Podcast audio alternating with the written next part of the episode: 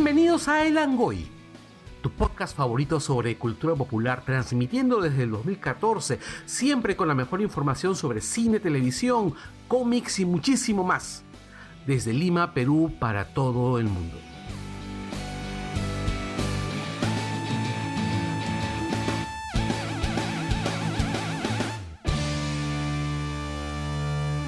Bienvenidos a El Angoy, el mejor podcast sobre cultura popular, transmitiendo desde Lince hasta Ciudad un Gótica. sucio cuchitril en Gotham. No era tan sucio. Está recochino, oye. Huelga de basura. Pa- parecía un baño de alianza. Supergatas y supergatos. Así es. eh, y te apuesto que hasta tenían este problema con la kriptonita esos gatos. Hoy ¿Nosotros qué día. quiénes somos? Hoy día es Feriado. este, feriado 8 de octubre. Y- Ah, bueno, Claro, feriado, es- pero hay gente trabajando en feriado, ¿no? no claro, sí. Bueno, hoy es el 8 de octubre. Hoy día recordamos al Caballero de los Mares. Alemi. ¿No es? El caballero de los bares. El caballero de los bares. El No, caballero no, de no. los Ese es bares. Lemmy. Ese es Lemmy Kilmister. Pero esa es otra historia con alguien que ya no está. El caballero Este, de los bares, el- Miguel Grau. Así es. Gracias, Miguel Grau, por el Ah. feriado. Así es. Además, este, bueno, Miguel Grau tenía un asiento permanente en el Congreso de la Nación y tenía que soplarse si es que su fantasma existiera o, o permaneciera ahí. Tenía que Había- soplarse las Había un cojudeces. cuadro, me acuerdo un tiempo. ¿eh? Claro, tendría que haber. Eh, se tendría que soplarse las cojudeces que tendrían que, que dirían los congresistas este, hasta hace poquito. Hoy también es feriado para Miguel Grau. Así es. Sus huesos ya no chambean. Y nosotros somos Así es. Alejandra Bernedo. Anderson Silva. Javier Martínez. Sol Univaso. y Carlos Berteman. Eh, esa eh, semana es la primera semana después que el tío Vizcacha eh, liberó el, el- Bueno, vació de ratas el, el ¿Qué? parlamento. Ah, ya. Ok. Así Oye, que ya. antes de comenzar con el tema de la semana, de las noticias y todo lo demás, Estamos Vamos- celebrando, no, una semana después. Estamos Así dos semanas después. Una semana y un así, día. una semana y un Ah, día. Exacto. Bueno, vamos a hablar del No, gordo Cinco minutos faltan para que sea un día. Ah, sí, cierto. Bueno, El gordo McVicious. Así es. ¿Qué es el gordo McVicious si no, No es la reencarnación de Jabba el Hutt? Si no es la reencarnación de Java de Hat, el gordo McVicious, ya podemos anunciar nuestro. ¿Qué? Migajas. Oye, no entendí. ¿A qué te referías con las migajas? Migajas, pues el Ah, amigo sí. Java, pues. Ay, qué babosa. Hace el cherry nomás. Ya, sí. Gordo McVicious. Yo no sabía si podíamos anunciar el tema desde ahora, pero al parecer ya lo anunciaron en las redes. Así que ya, igual ya eliminé todos los chistes de- que tenía de Gordo McVicious con, con Gotham. No. ¿Qué, ¿Por qué? ¿Qué pasó? De que Gordo McVicious nos iba a librar así como lo de las super ratas, lo de la- las ratas gordas y todo eso. Iba a ser unos chistes, pero ya fue, amigos, ya, ya los tiré al tacho todos. Eh, hablemos de por qué necesitamos al Gordo McVicious. ¿De qué te va a salvar McVicious? Del Joker. De la Sunat. No, de la Sunat no. Basta. De, de copy. Ya parece de la U, ya hablando de la zona todo el tiempo, como yo. La verdad es que sí, nos va a salvar de Indecopy. Muy bien, quién acertó no lo recuerdo. Pero Indecopy te puede caer si es que de pronto tú no tienes eh, licenciamiento necesario. ¿Y quién te puede ayudar? Asesorías McVicious a través de TecnoStore. Es una empresa indicada para que pueda enseñarte todo acerca de consultoría, desarrollo y diseño de páginas web. Te va a iniciar en el mundo de las redes sociales y de paso te va a mostrar qué cosa es lo que pasa con la gente. Igual, así vas a aprender tu lección como con el Joker de qué pasa cuando descuidas tu salud, pero tu salud física, la salud de tus riñones, la salud que te puede llevar a necesitar una diálisis. Gordo McVicious enseñándote sobre salud, sobre nutrición y sobre redes sociales siempre. ¿Cómo contactarlo? A través del el inbox de Langoy. Nos puedes escribir por Facebook o si no, si no te gustan los inboxazos, acá mismo te damos el correo electrónico. Para que lo invoques. Para, para que sie- siempre es una cosa así como un ritual. ¿eh? Claro, si que- Nunca es normal, no es para que le escribas, es para que Tienes que sacrificar, irte al mercado, con- conseguir dos riñoncitos de cerdo y, y quemarlos así en el, en el jardín cerca de tu casa. Es contacto arroba tecnostore.p. ¿Se lo aprendieron amigos? Así es, así. Y es contacto arroba Ahorita tecnostore.p. Para que lo digamos dos veces. Así como, como niña de primaria. Exacto, muy bien. Contacto arroba tecnostore.p. Gorda McVicious. as- Continuemos con nuestros auspiciadores porque hay más gente. sí, así es. Está el Funático Store. Básicamente Funcos. Funcos y coleccionables. Listo. qué ¿Funkos genial. Pop o cualquier cosa de Funko? En realidad creo que te consigue lo que sea de Funko, siempre y cuando se lo pidas, En ¿no? general coleccionable. Sí, He visto esta mochila. así es. Ah, ropa, ropa, ropa. Ropa. Ya. Ropa de Funko. Este, no, ropa coleccionable. O sea, es que también salen prendas de, sí. de- de colección, de, de N cosas.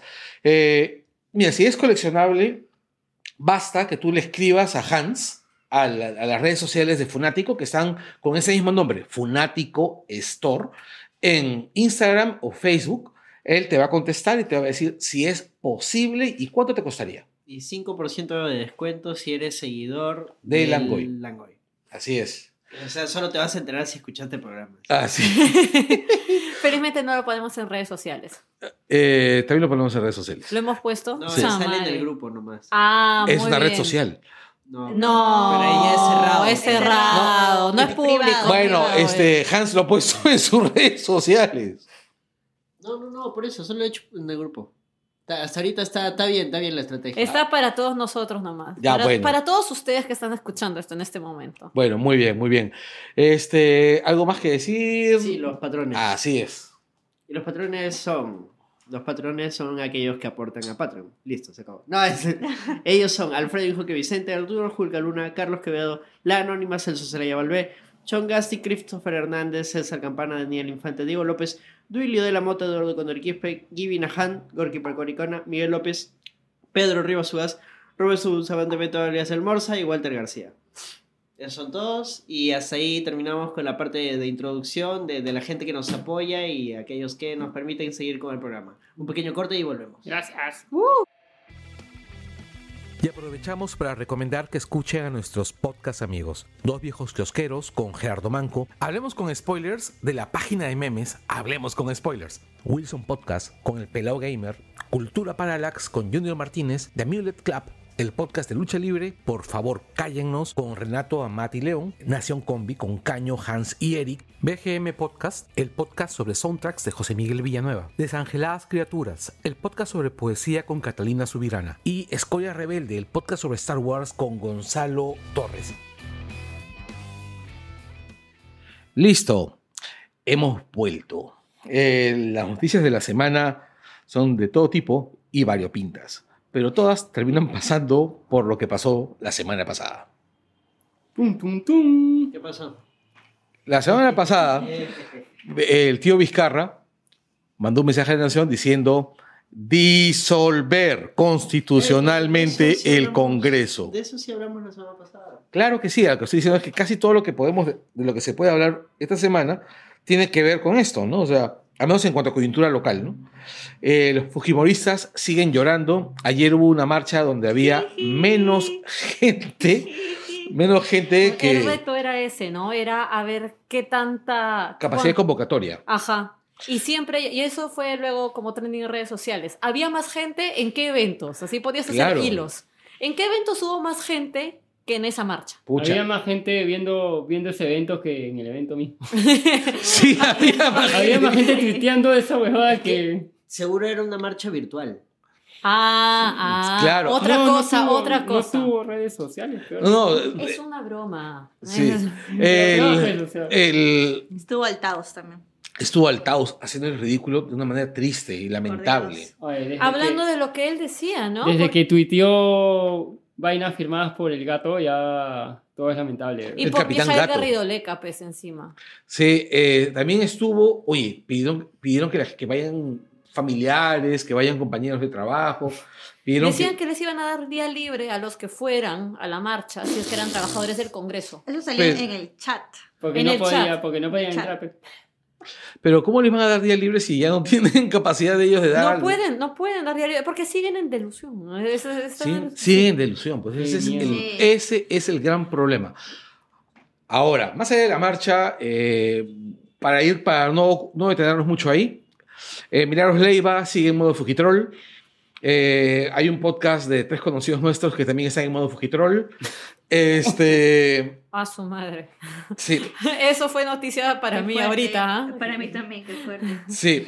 Eh, hay un montón de gente que, de la que nosotros ya esperábamos en modo Fujitrol, pero hay otra gente que sí nos sorprende un poquito, ¿no? Que han salido del closet.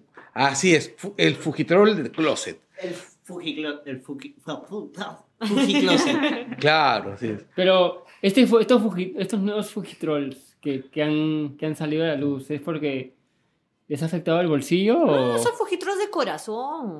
Esos No, son, mira, los, no, esos no. son los de corazón. Hay unos que ¿ah? no son de sí, corazón porque, porque- si no nos hubiéramos dado cuenta antes. Claro. Necesariamente. Sí, ¿ah? no, sí. No, Pero, eh, que- no, yo pero sé, yo sé mira, que se refiere ahorita, por ejemplo, bueno, claro, puede ser que sean cuentas distintas, porque, por ejemplo, habían algunas que eran afiliadas o seguidores de jóvenes con Keiko, que antes no tuiteaban mucho, pero ahora tuitean más.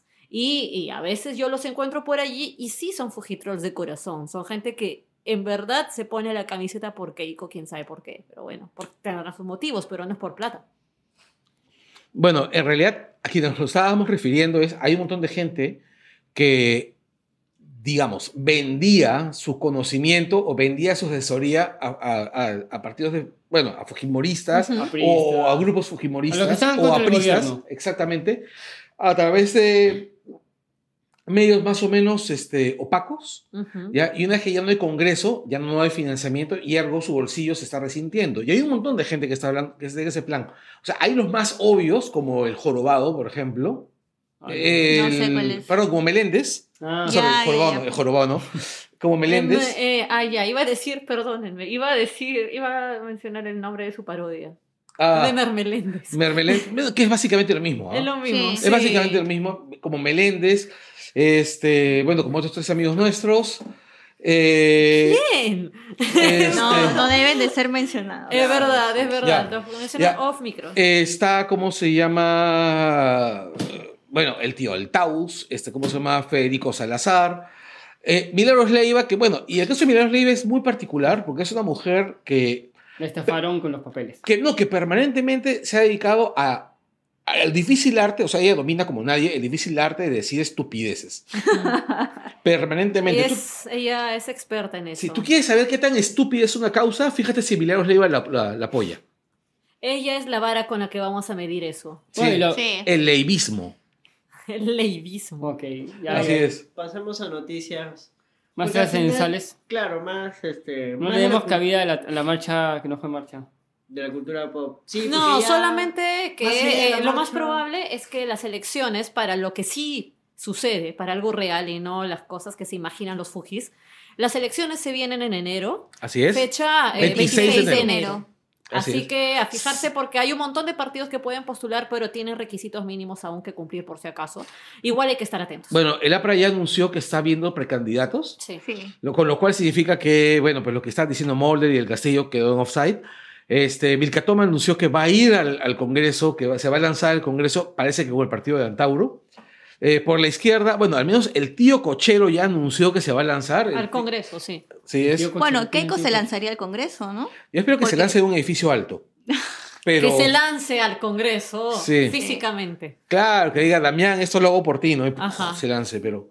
Pero, Pero- sí, probablemente se va a lanzar y va a que los salir el congresistas de ahorita se pueden lanzar en... Se No, pueden lanzar. Los, no, los los congresistas sí pueden lanzarse. No, los de ahorita, ¿Se los pueden que lanzar? están, no, no pueden. Y No, es ¿cómo que se no se pueden lanzar para un nuevo periodo congresal. Este no es un nuevo periodo. Ah, este es un periodo complementario. Sí, pues Ah, por eso. O sea, verdad. para después ya fueron. Pero Para el para, 2021. este Para periodo 20 chiquito ya. no. Por eso Tubino decía que si él postulaba no le salía rentable, por etcétera, Ay, por etcétera. Se le salió claro. toda tu vino también. Sí, se le salió O del sea, alma. y ahí yo puedo decir, yo comprendo que toda campaña es una inversión, pero no seas conchan Claro. de decir, no voy a recuperar lo invertido, porque sacando la cuenta de cuánto gana uno de estos congresistas al mes, sí recuperas para una campaña que es chiquita, va a ser cortita, un mes nada más, creo. Bueno, sí, en Sí. un mes, un mes, un mes. Y va a ser este, básic, además, es una campaña que se va a ver básicamente por prensa estatal. Claro. Eh, Ahora, que ellos hayan querido bajarse todo el aparato de prensa estatal, ese es problema de qué ellos. rico va a ganar Facebook en esos meses. Sí, va a ganar duro. ¿ah? Y lo peor es que ahora cuesta más la publicidad. Sí. Pueden, pueden comprar espacios en el Langoy. Ah, o sea, Amigos, recuerden que no, no estamos alientes a los disponibles. congresistas a comprar espacios en el Yo no voy a poner un spot de tu vino, lo siento. pero no, pero podemos, podemos hacer como se hacía en el 99, cuando iba a la izquierda o iba, ¿cómo se llama?, algún partido opositor, algún canal de televisión que quería comprar espacios y ellos le decían, no, ya estamos ocupados. Por orden, por orden del chino. O sea, le demos suerte a quien quiere. Ya sabes. Exactamente, exacto. Así es. Partido Marca el cono. conista, partido conista de Esperamos- Perú. Sí. Spot de comigatos. Así, este, ya, y volviendo a las cosas que normalmente nos importan más, Esperamos que Daniel Craig se mande al Congreso. así es, Daniel Craig, manager del Congreso, es la última película de Bond.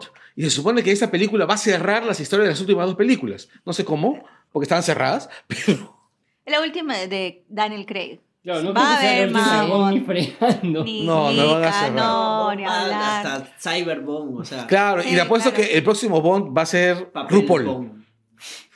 Sería paja. Sería bien chévere, ¿ah? Si fuera RuPaul. A mí me cae muy mal RuPaul. ¿Por qué? Me parece, pero. Away. Nah. No es este, yo lo que estaba leyendo era que, que quieren hacer una, una mujer. O sea, no Bond, pero este, como que Bond lo manda de vacaciones y, llega a la. O sea, no 007. es una, una, espía 007. Claro, no, 00. 0-0, porque son, claro, son 13. 0, 0. Claro, o sea, es, una, de ellas. 009, 008, Claro, que tiene licencia para matar. Ajá, una vaina. Claro, los 00 tienen licencia para matar. Claro, va a ser la 0099 de Bond. Ya muy conchudo ese chiste. Pero qué, oye, la 99 es este, ¿cómo se llama? Es un. No, que tienes que tener dos ceros para, tener, licencia, tener licencia, para matar. Para matar. Claro, pues, 0099. No, es que pues, ya no Ya, entendí. ya, dígito, ya. pues. Son Hay tres que dígitos. seguir, hay que seguir. Bueno, ya. Sí. Bueno, Este... salió un póster. Este, he visto que medio mundo odia la font del póster. ¿Por qué? ¿Pues Comic No sé. No sé, No, a mí. Yo esperaba algo Es más. normalazo el póster, ¿ah? Yo esperaba ver un auto en el póster. Pero Sí, cuando vi que era por el, el día de Wong, dije, ah, ya Sí. tiene que estar el cacharro de, de Daniel Craig. Sí, sí, pues claro, ha sido el 5, el sábado, el sábado 5. Sí, bien raro, nadie sabía que Wong. No, nadie. Pero han salido cosas interesantes. Salieron unos blueprints de, del Aston Martin. Ah, sí, Eso sí. estaba bien Siempre bacán. va a ser un Aston Martin. Sí, y ¿Y es- dónde- Sí, claro. ¿Dónde pueden ver estas fotos? En, En el surtido y en Fanáticos del Cine. No, en Surtido no está el blueprint. Surtido, ¿no? Ah, ya. Lo No. que sí le puedo decir que si son fanáticos de las sagas de James Bond y de los autos, hay una colección en En los kioscos, sí. Que está, me parece, entre 20 y 25 Soles, soles. eh, y el último que ha salido me parece que es el Lotus que se transforma en, Submarino. en submarino. Sí. Ese es el de... ¿Qué película? Ese es de... ¿Solo se ve dos veces? Sí. No. Ese es con este. No, No, es, con, no. Chan- es con es con este- Roger Moore. Con Roger Moore. Claro, es con Roger Moore. es la penúltima de Roger Moore, me parece. Y si, son, y si son muy fanáticos de los Aston Martin, pueden caminar por San Isidro. Hay la otra varios. vez me enteré que había una Tienda de Aston Una Martin. tienda ¿Ah, de sí? Aston Martin y dije, ¿qué? Está el DBS ahí. Por Dios. Sí, claro, y pegué mi cara a ver qué Me tal. imagino que van Son a- hermosísimos los Sí. Aston Martin. Son bien bonitos, pero me parecen imprácticos. Porque son muy bajos. Son chiquitos. Ah, no, los carros chiquitos son... A mí me gustan más los carros chiquitos. ¿Ya? Pero, Claro, bueno, es es- que yo soy chiquito, ¿no? en Lima son te- Lo, lo malo que en Lima son Soy imprácticos. bajo. Ah, ¿tú eres más bajo que yo? No. Obvio, soy más bajo que tú. ¿Ah, sí?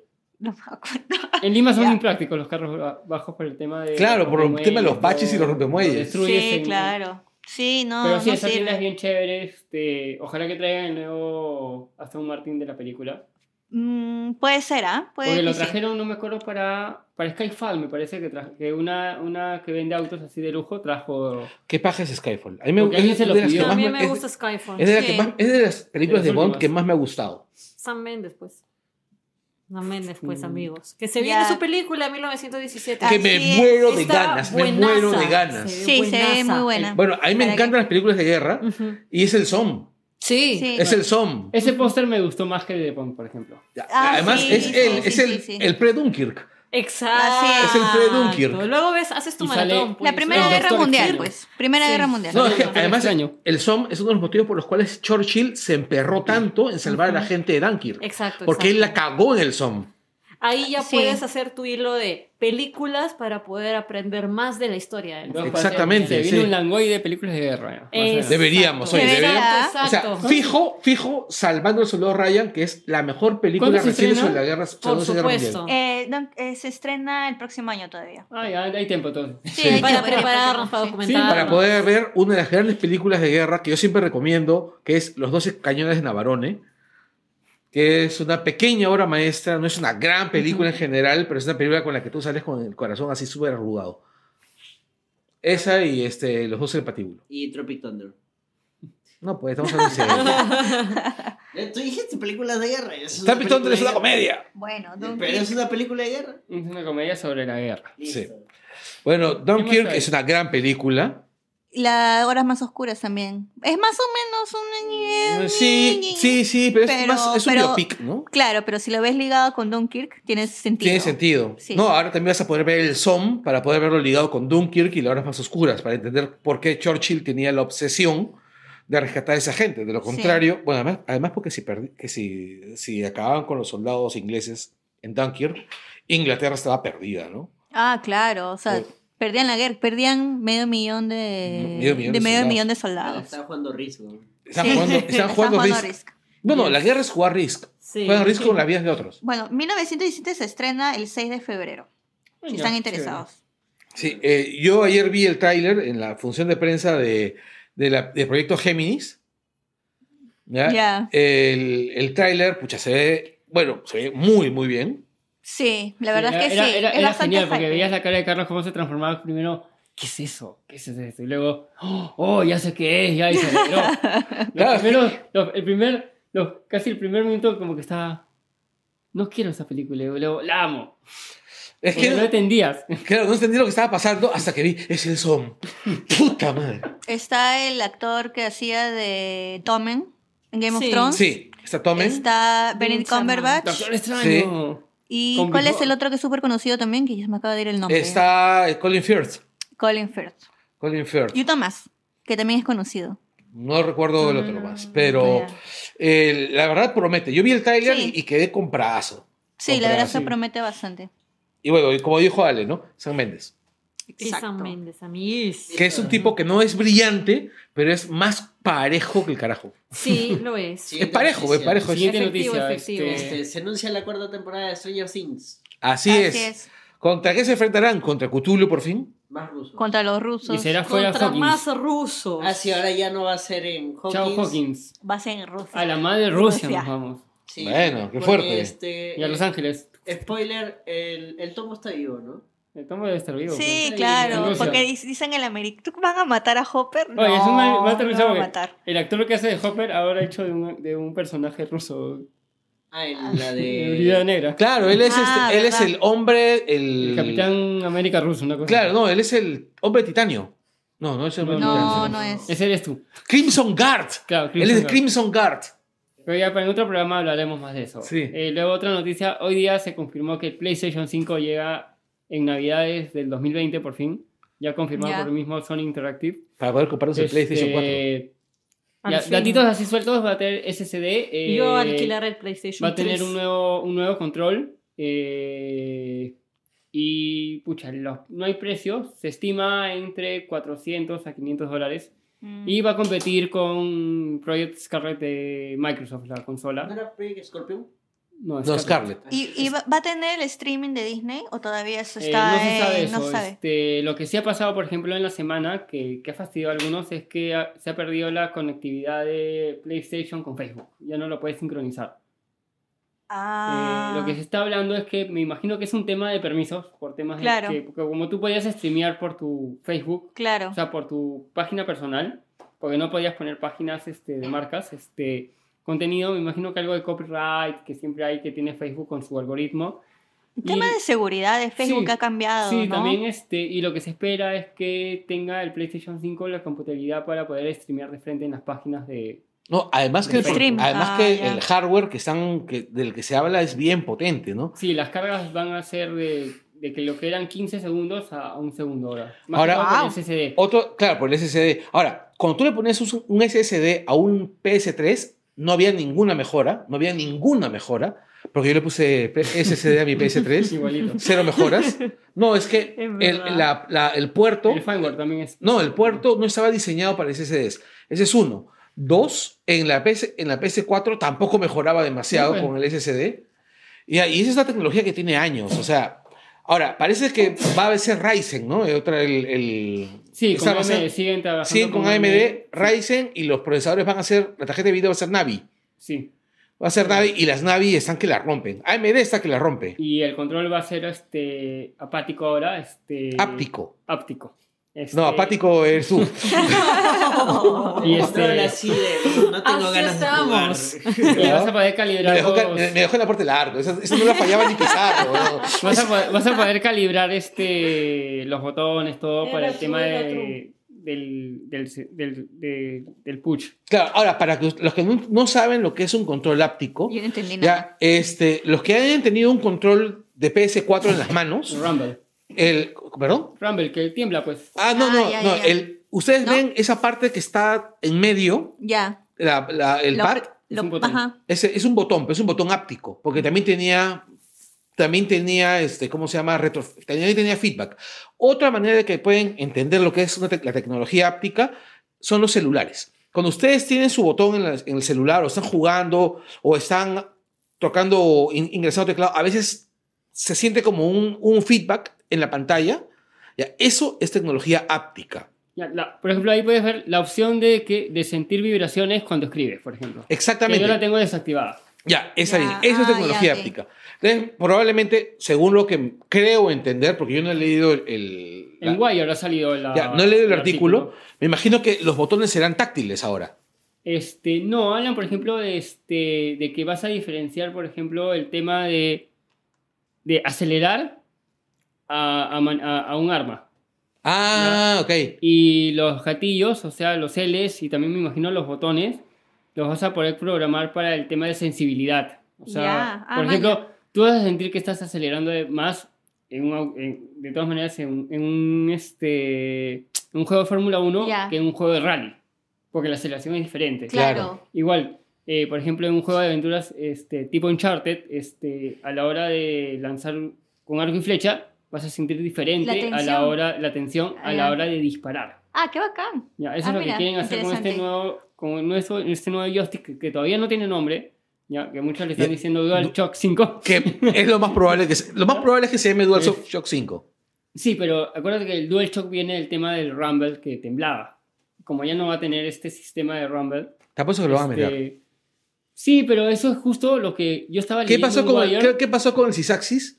No tenía Rumble y eliminaron el Sysaxis y pusieron el DualShock. Claro, pero lo que yo estaba leyendo que, es que justo este cambio de este control este nuevo, de nuevo estilo es este la evolución del Rumble.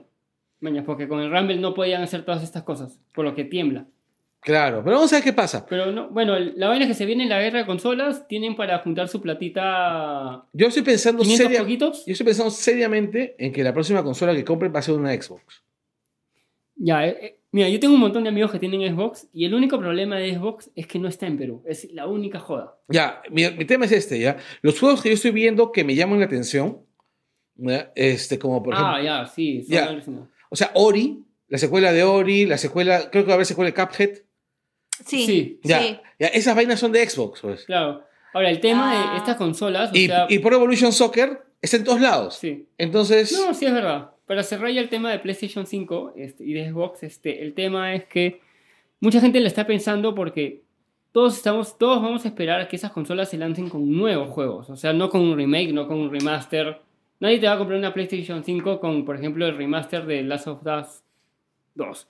O este. O God of War 1, no sé. O sea, si te la lanzan con God of War 2, la compran. Igual en Xbox. O sea, la gente, no acá, pero sí afuera, te apuesto la va a comprar si viene con un nuevo Forza.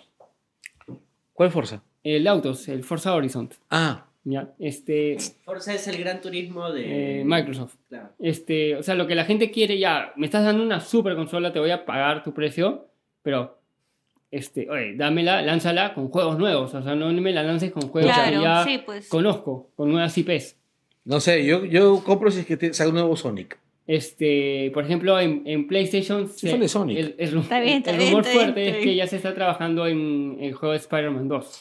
Ah, ya, sí, sí, sí. ¿ya? ya había o sea, el 1 ha sido un boom. Sí. Este, Hace dos semanas se supo que, que PlayStation compró Insomniac, la desarrolladora del juego, así que me imagino que ya... debe Ya, O sea que ya, ya, ya no va a haber para Xbox. Sí. ya no va a haber para Xbox. Y con eso cerramos este, el tema de PlayStation 5 y quiero, este, el fin de semana también quiero, eh, muchos saben, bueno, nosotros tenemos nuestras pro- protestas, Ecuador tiene sus protestas, Sí. eh, Hong Kong tiene unas, pro- unas protestas bien bravas. Eh. Eh, el fin de semana hubo un evento, un torneo de Hearthstone, un juego de Blizzard, donde ganó un, este, un, un pata que es de, de Hong Kong. Sí, sí, sí. sí vi- vi. Y aprovechó el, el momento de la entrevista luego de ganar para hacer este, un tema de que estaba este, a favor de las protestas contra el Ujú. gobierno de Hong Kong.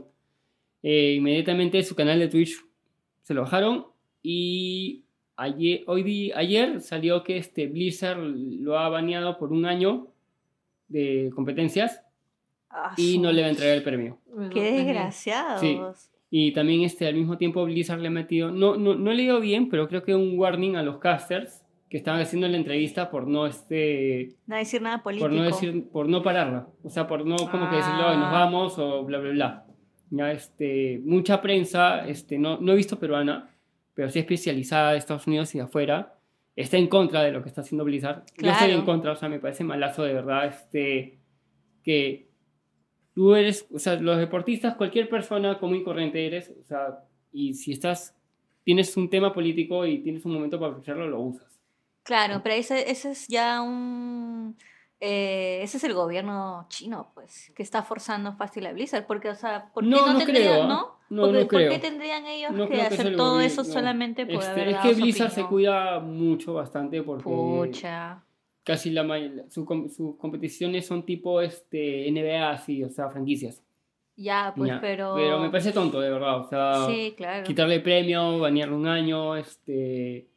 Vamos a ver qué pasa con el jugador. O sea, me- me- me- a mí me bravazo porque es la primera vez que se da, que recuerden este, recientemente en eSports que un ciberdeportista hable un tema político de, de su país. Casi no se daba. Este, y que siga, o sea, lo hemos visto en el deporte, prácticamente siempre se ve en la NFL o en deportes este, de Estados Unidos. En, las, en los mismos panamericanos se vio temas Claro, también. este, sí, pues. Y los esports no tienen por qué saltarse ese, ese tema de estar este No, en definitivamente, mira, hay una cosa importante que es los deportistas son personas, Sí. ergo tienen preocupaciones de personas. Claro. Viven en sociedades, viven en Una ciudades, sociedad. viven en una sociedad. no viven en una burbuja ¿ya? Y eh, definitivamente van a tener temas políticos. O sea, van a estar preocupados de lo que pasa en el lugar donde viven. Ujú. Entonces es absurdo. no claro Mucho- mucha policía. este no y, y ahora el tema o sea por ejemplo toda esta semana que ha pasado ya para terminar esto este lo del Congreso de lo de Perú no he visto por ejemplo super influenciadores que hayan este dicho algo Yo nomás. Sí, pues. Ya. Mucha policía. Exacto, exacto, exacto. Con qué, te- con qué noticia Yo terminas? soy la influencer de McVicious, recuerdan. Así es. Quiero Bueno, mencionar No, que- pero ¿saben qué cosa? Hablando de eso, solamente para puntualizar. O sea, eh, yo he visto, creo que tampoco quiero mencionar nombres, pero sí he visto un par de influencers de moda que han posteado sobre lo de la crisis y yo las he visto postear, ah, ni siquiera sé si llamarlo sobre la crisis, pero sobre los cambios eh, Disolución. en Perú y la disolución del Congreso, porque esto de la crisis me parece que es más una salida de una crisis que ya venía desde hace tiempo que el nacimiento de una crisis. Pero las he visto postear, las vi postear en algún momento también en relación a temas, ni siquiera mucho, ¿ah? pero un poquito sí sobre ni una menos, pero me parece que de manera un poquito superficial, como tratando de a veces capitalizar lo que podría ser centrarnos en el mensaje y no quién está dándote el mensaje. Sí he escuchado que han habido varios comentarios en contra de estas influencias que quiero, creo, de moda que estás hablando. Sí, Y que también ha habido otras dos que más bien han recibido un montón de feedback positivo, justamente por hablar del tema de una forma mucho más, no seria, pero sí más, dando más explicaciones Ya, y puede- tener una postura no tan superficial Puede- o sea, puede- No tan superficial. Pueden claro. ser un poquito más claras ambas, porque sé que están hablando de dos personas, pero no sé qué dijeron, no sé de, qué- de qué manera lo dijeron, así que pueden desarrollar. Imagínate- Es, que Estoy son, perdido, son, estoy perdido. son dos, son, son cuatro influencers de fashion, ¿ya? Fashion influencers que son, sí, fuertes.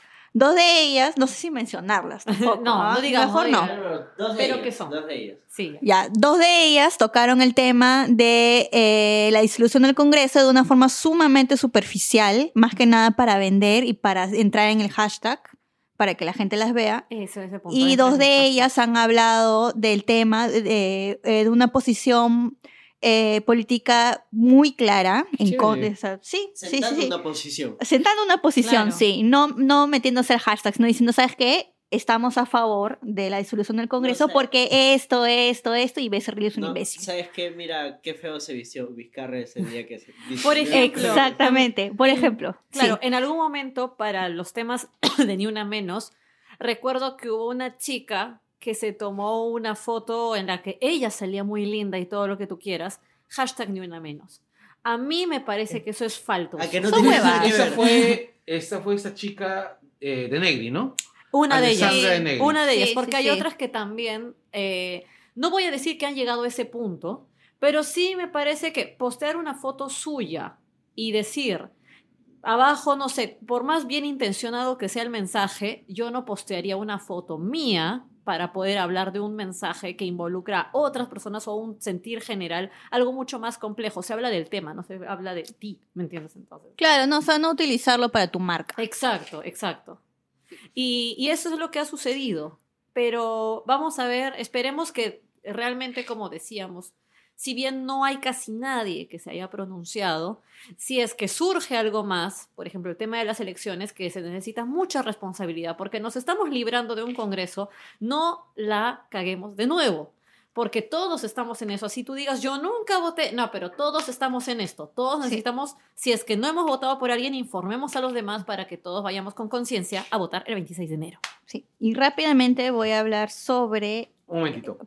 No se les ocurra votar por, por Vilcatoma, imbécil. Por favor, por no, favor. por favor, no. Creo que la gente sabe que no. Exacto. Pero hay que recordar de vez en Por si cuando, acaso, por si si acaso. Rápidamente voy a hablar sobre ahorita las eh, marchas que están habiendo en Ecuador, que son en contra de los paquetazos de Lenín Moreno, que es el presidente, que comenzaron el 1 de octubre porque Lenín Moreno sacó eh, un paquetazo de reformas económicas y laborales. Y la primera era un alza en 123% de la gasolina extra, el ecopaís y el diésel. Y los gremios de transportistas, obviamente molestos por esto, decidieron hacer una huelga. Ahora, eh, a esto se le sumó la CONAFE, que es la Confederación de, Nacion- de Nacionales Indígenas de Ecuador, y desde el 1 de octubre, si ya una semana, han decidido que el día de mañana, que es 9, Día de mañana va a haber una huelga general en todo el país, especialmente en, están yendo a marchar a Quito. Entonces, 20.000 indígenas se han movilizado de la costa, sierra y selva, incluso más, y están todos yendo ahorita a Quito. Y por este motivo, eh, Lenny Moreno ha decidido eh, mover eh, el- la sede del gobierno, ¿cómo se dice? El palacio. Bueno, la sede del gobierno, moverla a Guayaquil para que justamente no hayan tantos problemas. Pero ahorita ha, ha hecho un estado de, exces- de excepción y han sacado a los militares a las calles para apaciguar supuestamente las marchas. Han habido más de 500 detenidos y vamos a ver mañana qué va a pasar porque ay, está bien fuerte, bien, Sí. bien fuerte. Si tenemos escuchas en Ecuador o conocen a gente que está en Ecuador, sería bacán que nos escriban, nos digan un Sí, poco de cómo está sí. la situación. En algún momento, por ejemplo, cuando ocurrió el tema de los diluvios y los tornados en Centroamérica, un amigo llegó a escribir. Hay gente de México que el- Claro. el- cuando hubo el terremoto también nos escribió y nos Bacán. escuchan desde allá. Así que si conocen a alguien de, de Ecuador o si ustedes son de Ecuador, pues avísenos para ver qué tal está la situación y así el Langoy sea una, un medio para que ustedes puedan difundir las cosas que están pasando. Así es. Nos, nos dicen que pase y por favor, con cuidado. Y yo quiero cerrar las noticias con algo un poco menos serio, aunque un poco incómodo. sí, de- noticias serias. Pero el 10 de noviembre, nueva temporada de and Morty. Cinco. Listo, cerramos la noticia.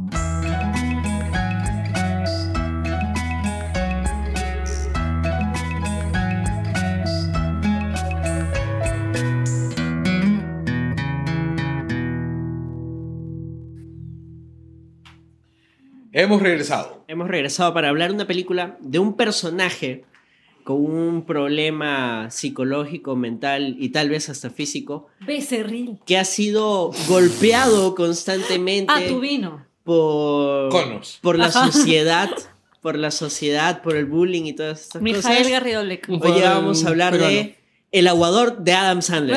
Gran película que Adam Sandler hace sobre un retrasado mental que juega fútbol americano y descubre su gran potencial una vez que lo bulean. Espérate, espérate, un retraso mental que juega fútbol americano no dice, ¿no es Forrest Gump? No, Ese no, Forrest Gump. es diferente. El Pero personaje de Adam Sandler es más Qué retrasado que, que el personaje de Tom Hanks. Sí, era el aguador precisamente. Por y si ponemos a Ah. Mateo Garrido Leca en la ecuación. Ah, Creo que él funciona. podría ser el remake peruano. Ok. Pero no, no, no vamos a hablar de Adam Sandler. No se emocionen. El que falló Casi. como ¿Es, bro- comediante. es bromas? ¿Es bromas? El Sí, hoy aún no ha llegado. No ha llegado ese día en el que hagamos el Langoy de Adam Sandler. Pero aún llegará. Aún. llegará. Con su Con Oscar, con su. Oscar. Ya lo dan como ganador. Hagan la polla Óscares y de repente por ahí sale algo. Pero, o sea, es bien difícil que gane él el Oscar porque va a competir con Phoenix. Sí, y Ah, justamente, sí. ¿a, a dónde estamos yendo? ¿A cuál es el verdadero tema de este Langoy? Es el bromas. El, Joker. risas. La nueva película de Top Phillips. ¿Qué hizo ayer? El ¿Qué hizo ayer? ¿Qué hizo ¿Qué, pas- hoy? qué pasó ayer 3 cuando la sociedad te golpea? Cuando vivimos en una sociedad. ¿Qué pasó ayer La 4? cuatro, La Sí, 4, sí, sí, perdón, la cuatro. perdón, la 4. La precuela. hizo tres películas de esa mierda. Sí. Oye, buena. Oye. Oye, la 1 es genial. bro. La La 1 una es chévere, la 2 es. Ah, ya. Y la 3 ya. Y la Que tres te es- llame. Ya, la plata. Ah, ya. La plata. Ahorita que estamos hablando, pero re felices, cuando en realidad la película es bastante triste, desoladora, deprimente y etcétera. Porque estamos empezando Incómoda. recién. Sí, incómoda. La palabra es incómoda. Incómoda. El Joker de Phillips eh, es una película totalmente inesperada. O sea, yo no esperaba una película buena de Phillips, honestamente. Yo recuerdo, lo dijimos en un programa. Sí, en un Sí. programa Yo le fue- dije, yo sí le tengo fe a Yo le, yo le tenía fe porque me parecía que había reunido buen equipo. Bueno, es que Joaquín Phoenix- Pero este. El director de foto no me parece pucha que brutal, pero me parece que hace buena chamba. Es clásico. Ha hecho una buena chamba. Sí, Pero ordenémonos. ¿De Sí. qué va la película? exactamente. Hemos, que, comencemos por la sinopsis de la película. ¿Cuál es el protagonista? Arthur Fleck, también conocido como el Joker. Exacto. Nosotros solo conocemos al inicio a Arthur Fleck, que es un payaso. Trabaja así como un payasito en la calle. En una eh, agencia de en payasos. una Se llama- agencia de payasos, no es el Que payasito se llama, ambulante. ¿ah? que se llama. Jaja. Jaja, Sí, sí. exacto. Muy, muy Claro. importante el dato. Ja. Son los, Jaja Incorporated. son los, te- los, los, Ni siquiera- los teteivas. Eso es muy importante Los solo por si 70. acaso. No, no es muy importante. Es 80. 1981.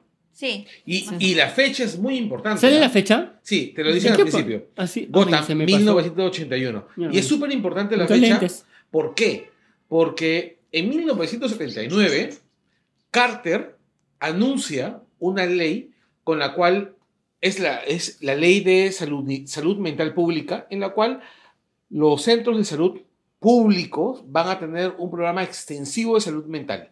¿Por qué? Porque en principio había el gran problema del estrés postraumático de los veteranos de la guerra. Sí. Sí. Y luego también porque la salud pública mental es, es importante, ¿no? ¿Y qué ocurrió? En el 81, Reagan la Exacto. eliminó. Reagan estaba en contra de la salud pública o de que hubiera Cualquier ayuda cosa pública. pública. de cualquier cosa. ayuda pública en Volvamos general. a la trama. No, para no, no, no, de- que No, pero es que importante Es la es- trama. No, no, es- no, no, pero, o sea, como mencionaron hace un momento, primero hay que dar la sinopsis para luego detenernos en cada detallito. Ya. Ya, a ver, sinopsis breve. Arthur Fleck, él es un... Él, quiere ser comediante, es un payaso que trabaja en una agencia que se llama Jaja y eh, como mencionábamos, estamos en 1981 en Ciudad Gótica, él vive con su madre y eh, la pasa bastante mal, no le, no le va bien en prácticamente nada en realidad y eh, lleva terapias para poder manejar una condición que él tiene, que es la risa en ciertos momentos cuando se encuentra sometido a algún tipo de estímulo. Tiene más, tiene por lo menos siete diferentes tipos de enfermedades mentales. O toma siete pastillas diferentes Sí, no para son- tratar como Claro. cuatro condiciones. Ajá, Claro. no son siete No. enfermedades, porque él padece, aparentemente se ve que depresión. eh, ¿Qué nivel de depresión puede padecer? Tiene la condición de la Psicosis risa. también. eh, tiene, exacto, entonces tiene una serie de problemas que Sí. eh, van más allá de lo que aparenta una persona que va a trabajar todos los días. Ya, entonces hasta ahí, de eso va la película. Exacto. Ahora Ahí sí. vamos a ir conociendo qué Sí. es lo que pasa con Arthur Fleck en su día a día. Escojamos por dónde vamos a empezar. Por el inicio. ¿Les parece? O sea, ¿por, por cuál detalle? Pues, por ejemplo, hace ratito ya estaban hablando del contexto, pero creo que es bacán empezar por quién es Arthur Fleck. Porque ya estamos hablando ahorita de eso. Y qué enfermedades tiene. Así que prosigan con el tema de Arthur Fleck. No, para no combinar todo, porque ahorita empezamos a También hablar... podemos ir contando por escenas. A ver, Ya- Arthur Fleck es una persona de la baja sociedad de Gotham. ya. O sea, Ya, sí. O sea, la película nos, nos da a entrever que hay dos posiciones, los de arriba y los de abajo. Uy, Exacto. es los de arriba y los de abajo, Claro. versión este... Gotham, Batman. ¿Y sabes Batman. por qué queda muy claro? Porque lo primero que te mencionan en la película es que hay una huelga de basura. Y en esa huelga de basura empiezan a salir las ratas. Y esa metáfora inicial de las ratas, que se convierte, o que son calificadas después como super ratas, son una. son parte de una metáfora muy clara de qué cosa es lo que significan para, para las personas más pudientes de Gotham los problemas sociales o las personas con problemas porque luego aparecen los llamados, o el, el chiste de esto se va a solucionar con supergatos. Sí. Y ahí se puede hacer un paralelo con otro personaje que más adelante vamos a mencionar y es parte de la alta sociedad de Gotham y que cree que puede solucionar el problema de la delincuencia. Porque ahí nosotros vemos en las primeras escenas a Arthur Fleck en sus problemas, en tanto problemas psicológicos como problemas físicos, porque se ve que como que renguea un poquito, entonces no. camina no es- raro, camina raro. Claro, entonces es súper delgado. es- está, sí, está súper Esa es, esa es consecuencia de las pastillas que toma. Además que no se Exacto. alimenta bien. Exacto. Claro. Claro, es que es muy pobre, es muy, muy Es pobre. que es súper pobre y encima se hace cargo de una persona mayor. Y esta persona mayor no está bien. Entonces ahí tenemos una serie Que es su de, madre. de elementos que es su madre, por si acaso. Su claro, vieja. Que hacen que él tenga una vida súper difícil en todo nivel, en Y, todas las dimensiones. También es el tema de que como él ha estado, que después se dice, ha estado internado en Arkham Asylum durante bastante tiempo, es difícil Su- para su madre, él. Su madre está. No, pero No, él también, lo menciona. Él también, Él también. estuvo. No, Eh, porque cuando Él él... no, pregunta, él pregunta, no. ¿y qué haces para que te internen acá? No, Claro. No, no, no, pero porque- él dice que él sentía mejor estando dentro del hospital Exacto. que afuera. No, pero no era Arkham. No era Arkham. Era un era- hospital. un hospital. Claro, estuvo no en el hospital. Nosotros asumimos que Yo era asumí que era Arkham porque, Arkham, o sea, porque- porque decimos el hospital. Ah, no, yo no, porque cuando él va a pedir información... Claro, este, ahí también dice cómo podemos para no estar en cualquier hospital, sino estar en ahí. Arkham. en claro. Arkham. Y ese es un buen detalle. Bueno, sí. Y luego, cuando yo iba al punto de la delincuencia, porque él es un trabajador humilde, no es delincuente. Sin embargo, hay mucha confusión o mucha unión por parte de los medios de comunicación o las personas de las altas esferas en cómo ven a la gente que está en los estratos más bajos. Los unen junto a eh, los problemas de la delincuencia. Todos son parias para ellos. Exacto, Sí, para pues. ellos todos son lo mismo. Nosotros vemos en las primeras escenas a Arthur enfrentándose a un mal día, es más, a un muy mal día. Es asaltado. Y eh, es- nosotros estamos acá también manejando algunos términos que tienen que ver con el personaje Joker de los cómics, como lo de un mal día, la, la frase, pero va más allá de eso. Eh, Arthur es asaltado por estos chiquillos en la calle mientras él estaba vestido de payaso. eh, mientras él estaba vestido de payaso. ¿Qué fue? Está Me trabajando Ah, con un claro, sí. Es más, es más un tema de que lo, a él lo bulean. Exacto. En el- en- en- o sea, en estos trabajos bulean a, a las personas que, que a ver, que eran jaladores. Pero Exacto, eran como jaladores. Porque Eran jaladores vestidos de. Sí. vestidos de payasos Ajá. y la otra gente se burlaban de ellos por el tema del aspecto de por qué vas a estar disfrazado para hacerme comprar un producto que no tiene nada que ver con lo que estás disfrazado. O, o es como cuando vas a, a un centro comercial y ves al royalito y vas por detrás y lo sacudes al royalito. Ya, o sea, no, No. tienes por qué sacudirlo. Sacudes al royalito. Eh, claro, vas. es un clásico. No seas No. Yo recuerdo que cuando yo era niña, siguiéndome a, los recuerdos royalito. más Nunca vi un tristes, rayalito. fui a Santa Isabel, si ustedes recordarán Santa Isabel. Sí, claro. Y había-. El osito, panda. Había un royalito y yo recuerdo que solo me quedé mirando el royalito, estaba un poco sorprendida. eh, y vino un niño y golpeó a Royalito. No, ese ya ese es abuso. Ah, ahí Pero está claro, nuestro bueno, futuro pero- Joker. pero- en algunos sí, años sí, ya. sí. Ese royalito pues. luego se volvió becerril. Listo. Ok. Pero es Primero, ¿qué es el royalito? de la mascota de, de Royal, Royal. de gelatina Royal, Ujú. era un, un coso de gelatina. Sí. ya no, no, no, lo- no lo recuerdo. Yo ¿No? tampoco. No, este, pero yo sí recuerdo el osito de Santa Isabel, de Plaza de Santa Isabel. Claro, es Plaza Vea. Bueno, en sí cualquier, cualquier botarga, cualquier pata disfrazado de muñeco, Claro. siempre Lo lo van a bullear. como Claro. el de Píos Chico. Exactamente, sí. Claro. Yo recuerdo hace años, por el 97, yo trabajaba en una librería y est- estaba inaugurando el spa de la librería, estaba inaugurando un Santa Isabel. Y cuando yo estoy yendo a- al Isabel porque vendían los mejores este, caramanducas del mercado. Hiciste-. Ah, Le hiciste bullying al osito. No, este, cuando me acerco al, al- al- me acerco al, al- al oso, el oso, uno de los osos me, me pasa la voz, o sea, el oso estaba acostado. Y era un compañero de, de la escuela de música que estaba trabajando dentro del, del osito y me decía, Carlos, trae una botella de agua, por favor. Esta, vaina, esta vaina es el infierno. Era verano. Era verano. Volvemos a Gotham. Ya, volvemos a Gotham. Necesitamos la botonera es con invierno. la música. En donde, claro, es invierno, él es asaltado. No le está yendo nada bien, pero sin Es embargo. otoño. Sí. Porque llueve. Ya, Ajá. ya, no importa. Sin embargo, nosotros vemos eh, que él, pese a eso, sigue yendo a trabajar, tiene compañeros que no son muy cercanos a él, no parece ser muy cercano Lo a nadie. bulean también los Ajá. compañeros. sí. Y el único momento en el que no solo, no solo es el único momento en el que se le ve auténticamente feliz, sino en que la dirección de arte y la iluminación cambian, es cuando trabaja en el hospital con los niños.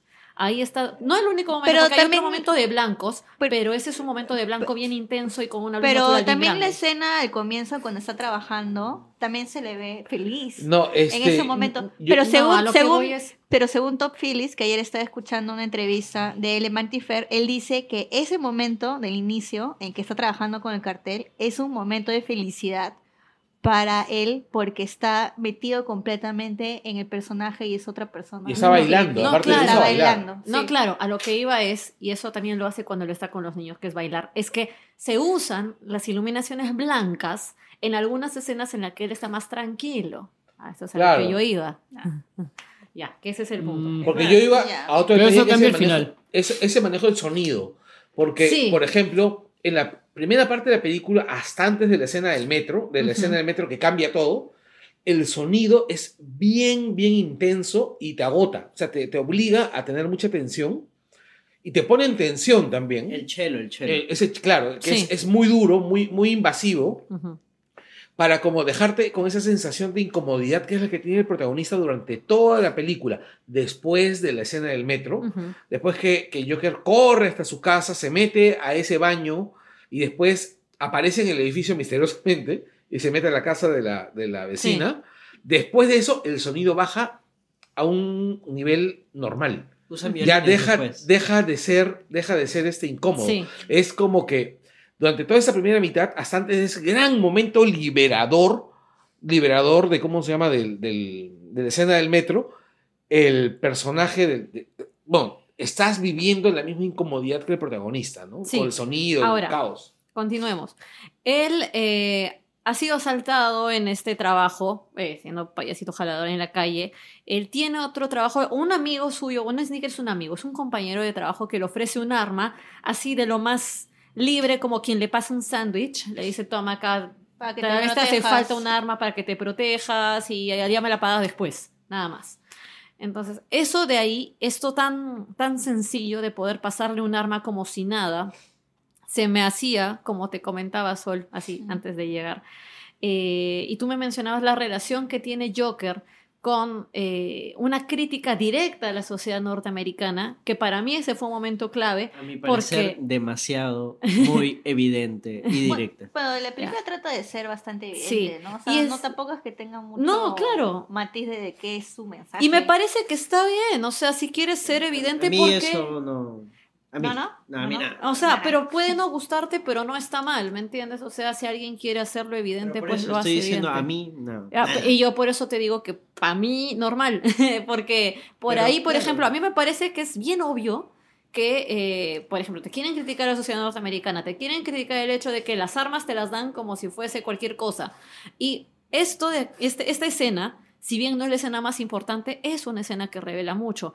O sea, Bueno, es una escena que después se vuelve importante justamente por el objeto que le da. Exacto, ¿no? Que exacto. va a aparecer, bueno, la escena de. por lo que metro, inicia. Y recordemos que tantas críticas existen eh, de parte de especialmente algunos eh, periodistas o críticos norteamericanos diciendo, o incluso público, con el temor de que la película haya podido o pudiese desencadenar tiroteos, cuando en realidad eh, las políticas en Norteamérica son las que favorecen que hayan tiroteos y un acceso a las armas de esa manera. Como ya lo había mencionado solo alguna vez, recuerdo, en un Langoy, está en la segunda enmienda Sí. de la Constitución norteamericana. La NRA, eh, la Asociación Nacional para... Del rifle. de- exacto, ellos propician que siempre hayan armas. Ustedes vean, por ejemplo, si no me equivoco, Bowling for Columbine de Michael Moore. Sí. Pueden ver que abren una cuenta bancaria, no recuerdo qué banco, y les dan un arma si quieren. Así como quien Sí, te dice que entras sea, a un sorteo, te Puedes- dan un arma. Si tú entras a Walmart puedes comprar, ¿no? Pero ya, hay que. Hay que Y entonces todo esto... Y eso está un poquito insertado en el Joker en- desde esa escena, pero lo vamos a ver como que más desarrollado más adelante. Esta arma es, es algo que es, es, es el objeto que va a continuar ya eh, llevándose hacia otros hechos. El Joker lleva, o el Joker no es el Joker, es el, él todavía es Arthur, Arthur. Fleck, él es Arthur. Lleva esta arma consigo. Primero, al parecer, no sabe muy bien qué hacer. Sin embargo, como no le va bien, tiene el arma encima hasta ir a esta, este momento que acabamos de mencionar con Además los que niños. tiene una cierta inocencia, es como un niño probando, wow, tengo un arma, porque ahí está en esta escena donde él empieza a probarla en su casa. Exactamente, Claro. cuando- iba a mencionar eso. Es cuando accidentalmente hace un agujero en la pared y la Sí. madre le pregunta, ¿qué ha, qué, qué ha pasado? Y dice, no, he visto una película, baja el volumen entonces. Una- ¿no? Claro, Exacto. y, y él se paltea, o Sí, sea, no es claro. que, wow, disparé", Claro, no, porque- sino es, uy, disparé, qué miedo. Es Sí. una persona muy, muy ingenua. Y él ha vivido, eh, por todas las circunstancias por las que ha atravesado, él es, como tú dices, a veces tiene estos tics o estas ap- actitudes como, no sé si infantiles, pero sí de mucha ingenuidad. Ahora, claro, hay un montón de componentes naif en la, en la personalidad de Sí, Arthur naif. hasta ese momento, pero también hay una cosa que es bien cierta, ¿no? También te das cuenta que este personaje no solamente es inocente, sino que es, o sea, no, no por inocencia, o sea, la inocencia siempre está en base a la ingenuidad, ¿no es así? Ujú. Ligada a la ingenuidad. Pero acá no solo está ligado a la ingenuidad, sino a la incapacidad de. Exacto. Porque tú te das cuenta que el personaje eh, no entiende el mundo que lo rodea y lo notas en la, en la relación que tiene con sus compañeros de trabajo. Sí, pues. Porque es, eh, él trata de encajar, pero todos lo miran como un tipo extraño. Incluso su jefe le dice, no le agradas a los demás porque estás demasiado loco. Porque eres raro. Porque eres No raro. loco, porque eres raro. Porque es raro, claro. Pero también hay que, tenemos que mencionar que una parte muy importante de la película es el programa de televisión que ve él con su mamá. Exactamente, la Que eso lo vemos fantasía la que tiene. fantasía. Sí, Ajá. que tiene. Eso está en las primeras escenas, ciertamente. Sí. Exacto. Algo también nos hemos olvidado de mencionar es que en un momento no sabemos qué es verdad y qué es Pero eso más adelante. No, eso- no, es que eso empieza desde desde el principio. Lo- esa escena de la fantasía, por ejemplo, tú Yo- la miras. Hay fantasías tú, que tú desde, la, el- tú la desde- miras en el primer momento y hasta el momento que lo abraza, tú piensas que es real. Ah, bueno, yo no, pero. No. No, yo, yo sí, No. eh, yo lo veía súper clarito. Porque él está sentado, está viendo el programa y el tema está continuando, pero él estaba Y sentado. aparte entonces que él es muy elocuente cuando Claro. está hablando. Sí, yo estaba súper limpio y estaba. Claro, no es él. No, se notaba que Eh, no era él. Sí, la verdad, yo sí no, sí. Sí. Me parece igual. Ahí yo sí notaba que no era él. Por eso para mí era un poco más adelante, pero entiendo la lectura que se le puede haber dado en otro caso. Pero bueno, este programa es muy importante a lo largo de toda la película, que es el show de Murray, Sí, ¿no? Este, que es eh, interpretado por Robert De Niro. con la canción That's Life, claro. que es un temita Y importante. También no- no- nos olvidamos mencionar que la madre de Arthur Fleck es interpretada por Frances Conroy. Ah, pero no, nos olvidamos, acá lo mencionamos todo, acá lo mencionamos Ya, todo. y que la- su mamá también tiene, eh, tiene problemas que no, hasta el momento no, No, lo sabíamos, ajá, solo sabemos, eh, entendemos que tiene problemas, no sabemos específicamente cuál. Bueno, sabemos que problemas de salud tiene. Sí, O sea, salud física tiene. Ajá, porque la claro. señora está. Este, es. No sale de su casa. no sale de su casa, está descuidada, está muy Claro. delgada. Y que vive con una obsesión Por Thomas con Wayne. Thomas Wayne. exacto. Ahora, eso te hace suponer, por ejemplo, que puede ser como esas personas que han trabajado para alguien. Yo pensé que había sido una mucama o una cosa, Sí, yo también. eh, y que hay gente que, que- vive obsesionada con sus antiguos Claro, patrones. por y supuesto. que- Y, bueno, la señora en, en- en sí, que no sabemos cuál era la, la chamba, o sea, podría haber sido una mucama, ¿no? Penny Fleck. Penny Fleck. Eh, una vez más, ¿cómo se llamaba la actriz? Eh, Frances Conroy. ¿Qué hizo esa señora antes? ¿Alguien sabe? A ver, mientras que hablan de... Ya.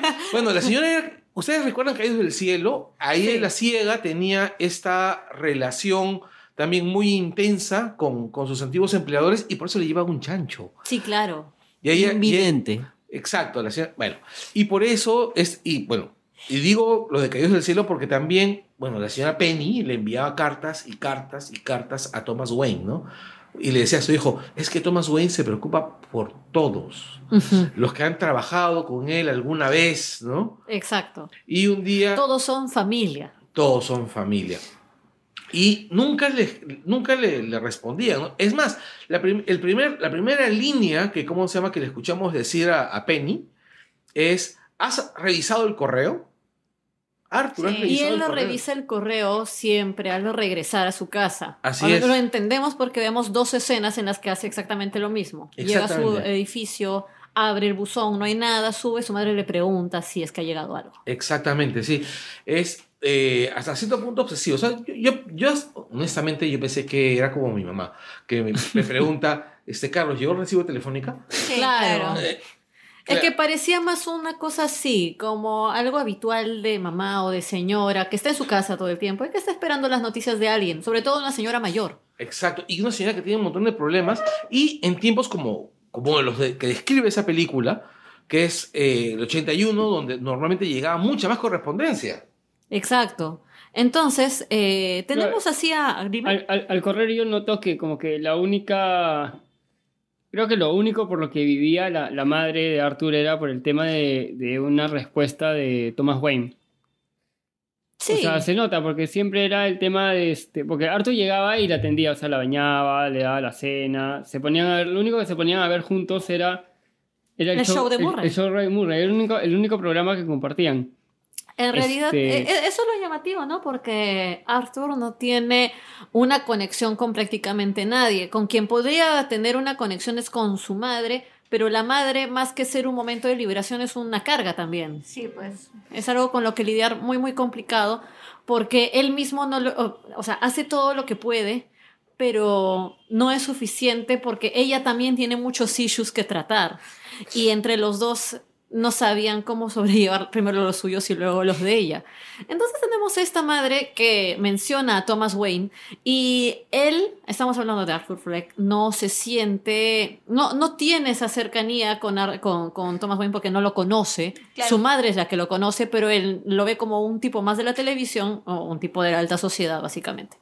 Claro, o sea, él, él no entiende que, cuál es el, el tema de su madre con, con Thomas. O sea, de lo único tener que tantas esperanzas Claro. en un señor que ni conocen. Claro, lo único que sabe es que trabajó en algún momento de su vida con él, pero él no entiende por qué tan, Claro. tanto, tanto La esa fijación. obs- es obsesión porque, por una respuesta de, de cartas y cartas que, que según entendemos han sido mandadas a través de los años. Pero Claro. hasta ahí tú puedes entender lo que dice Carlos, ¿no? Un ex, un ex empleado que ya debido a su avanzada edad o a su condición siente cierto apego a quien en algún momento fue su patrón. Claro, Hasta ese momento. exactamente. O sea, hasta ese momento tú puedes pensar que simplemente es una señora obsesionada con el pasado. Sin embargo, luego veremos que habrían más cositas. Por el momento lo que sabemos es eso. Exactamente.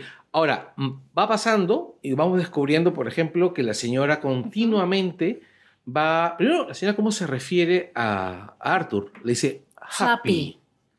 Porque él tiene esta Es- condición de la risa. Exactamente, sí. Y al parecer lo torna en algo familiar, coloquial y positivo. Pero no, Es lo que se supone. no solamente eso, sino porque según Arthur, ella le ha dicho que tiene que llevar alegría y felicidad a, todas las personas. Entonces, por Al eso mundo. le dice Que eso, happy, porque que es un chico también alegre. Es, eso también es jugar con su trastorno o bueno, con su condición. Porque si tiene a un chico o chiquillo, niño, que tenía esta condición extraña, entonces al parecer que era lo que podía entenderse, ella quiso ayudarlo diciendo, bueno, tú eres una persona así porque vas a llevarle felicidad al mundo. Pero eso, no sabemos si es que él tenía eso de niño. No, no se sabe cuándo empieza, pero tratando de darle un por qué le dice happy. Tenemos una, una posibilidad de saber cómo comienza más adelante. Exacto. Ahí todavía no se sabe.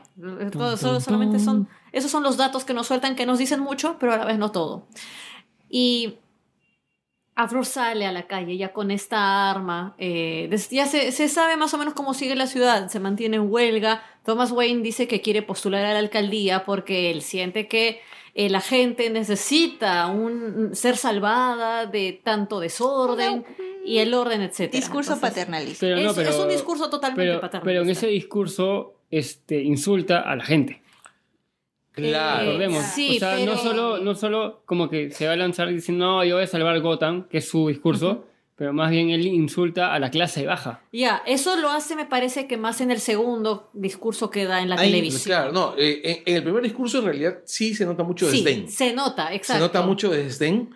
Y en el primero, o sea, en el primero se, se nota mucho desdén y en el segundo definitivamente es explícito, ¿no? Exacto, Ahí exacto. me recuerda A un Trump. poco, tal vez, este, no, incluso tanto. algo y que en lo cual está basado tal vez históricamente la, la película es este, y tal vez Sol me pueda ayudar con el dato, este, las elecciones de finales de los 70 en Nueva York, creo que estaba postulando un tal Koch, creo que ese era el apellido, Sí. ya, Sí. él, este, el que estaba antes de Koch era alguien que evidentemente despreciaba a la clase baja y Koch también, pero empieza con un discurso de no, vamos a ayudar a los barrios, vamos a hacer que todo esto mejore, cosas que al final evidentemente no cumple. Es un discurso bien político. Pero fue el discurso de Mago que, le, que llevó a Koch a, a que gane las elecciones ahí en, Sí, en pues, Nueva York. Sí, es Eh, verdad. eso, eso es para mí el paralelo más directo con la película, porque incluso históricamente como que están por ahí. Y aún Sí. así, y aún así, teniendo ese marco temporal, también tiene un discurso que se mantiene hasta hoy. Es un discurso, como ya hemos mencionado, es súper paternalista, eh, sin querer sonar súper de izquierda, pero es súper neoliberal. es claro. que eso es lo que es. Sí, es un discurso bastante. No, aparte que es. eh, ni siquiera el neoliberal, porque el neoliberal me parece que no es tan agresivo con la clase baja. O sea, no los trata como, como escoria. No, los trata como los hermanitos desvalidos. Exacto, pero es que esa es una gran diferencia de tratarlos como escoria. Ajá, que al inicio parece que los está tratando como, o sea, hay una claridad en su sentimiento de inferioridad, o sea, o como una visión de inferioridad de la clase baja, pero así totalmente marcado. Sin embargo, después vamos a ver que no solamente es que los ven como gente inferior, como gente probablemente sin mucha educación, sino al contrario, como personas que no sirven. Eh, como un estorbo, básicamente. Pero bueno, hasta el momento tenemos eso. Arthur sale, ahí sí, recién ya volvemos a, un poco más a, a la escena que habíamos mencionado al inicio, o a lo que sucede, eh, y habíamos comentado antes.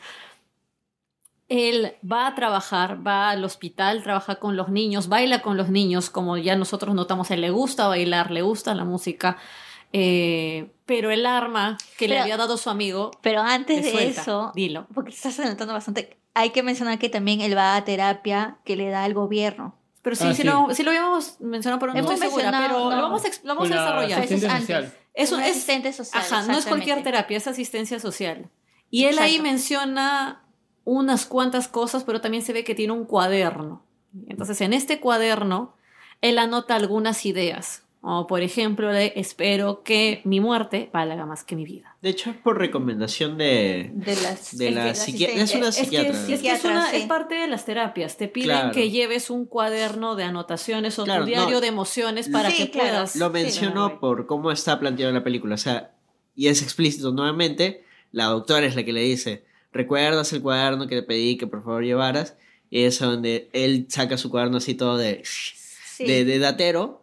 Y dice, no, acá este, anoto mis chistes porque quiero ser comediante y además lo estoy utilizando para lo que usted me diga. Claro. Es, es la primera vez que escuchamos la historia de que desea ser comediante. Ajá. Además de sale el cuaderno así, pero también enfocan, y, y es otra de las cosas que tiene la película que es bien obvia, Sí. que es este, que enfocan esa frase de mi- espero que mi muerte valga más que mi vida. Ya, Que claro. la enfocan va- tres o cuatro veces durante toda la película en su cuaderno. Y también la otra que se le ve escribiendo a él, que es este, se espera que las personas que tenemos enfermedad mental actuáramos como si no la tuviéramos.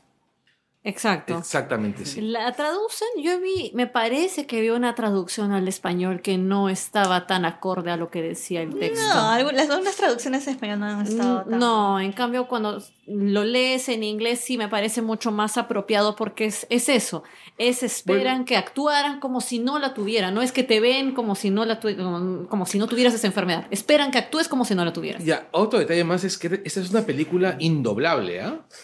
sí. Porque el, buena parte del- del- de, lo, de lo importante de la actuación de Phoenix es su trabajo vocal, su trabajo... Sí, exacto. Ya, Sí. Y para los fans del doblaje, no. El doblaje no es actuación. Ah, Sí, ok. es actuación, Sí, es pero en- actuación. hay casos en los como este, aunque por ejemplo, A lo que me estoy refiriendo es el, el doblaje desmerece la actuación del, del, del En actor. algunos En este casos caso, sí. En la mayor parte, no, eh, no se me Bueno, ocurre, yo de la- no se me de ocurre, no se me ocurre un caso en el cual, o sea, no te, no le suma a la actuación de la- del, No, no es que le tengan que sumar, Habría hay que verla- películas en donde habría es que verla doblada. importante. Claro. Por ¿Ah? lo que sé, o sea, Warner eligió al, al que dobla la voz de Joaquín Phoenix. acércate al micro. Pero- Warner ha escogido al... ¿Al, ¿Al doblador? Al, doblador. No, no este fulanito tal.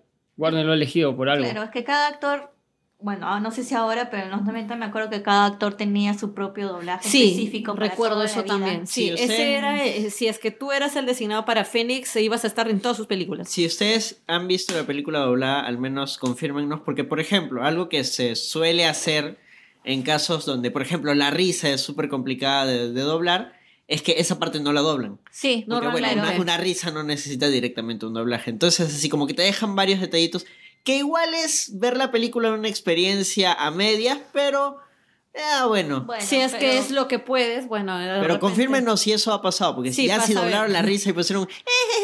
No, O la risa de, ¿cómo se llama? Del, de ese de los Simpsons, dice Nelson. Nelson. Eso. Nelson. Pero eso es más fácil, pues. E- Ese sí es sencillito.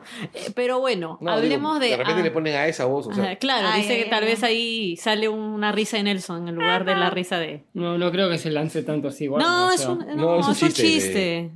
Ya, eh, mira, después de esto, después de este momento, eh, el rollo- cuando empieza a hablar acerca de que él quiere ser este. Ya, ya tengo quién es el doblador. ¿Quién? Y es alguien que te va a vacilar. Es el doblador del guasón de la serie animada. Ah, ah, el venezolano. Ya, ya, ya. Ah, man, ya. Rubén. León. Yo casi no recuerdo la, la serie ¿ya? animada este, doblada. Pero Chévere. O sea, es el doblador Mark Hamill. el doblador de Mark sí. Hamill. Ya. Bueno, Si No, quiero- elegido Warner también esperamos que haga buena chambita. sí. Sin la risa. Pero sí, es el primer momento, ¿no? Un- una especie de haz de luz en medio de todo, que es, él tiene, él sí tiene alguna esperanza en la vida, porque Sí, tiene- la tiene. y es ser comediante, porque todo le va, pero de la patada, está hasta el queso. y, y es verdad, él no tiene un momento feliz, raramente se le ve feliz. Cada vez que va a levantar la cabeza en algo, lo, lo golpean. Es como. Sí. Es una- un caso muy triste. Literal, Sí, lo ya, golpean. esto ya parecía neorealismo italiano, de verdad. Claro, es Sí. el ladrón de Era bicicletas. ladrón de bicicletas, Ladrón de chistes. Ladr- ladrón de chistes de Ciudad Gótica.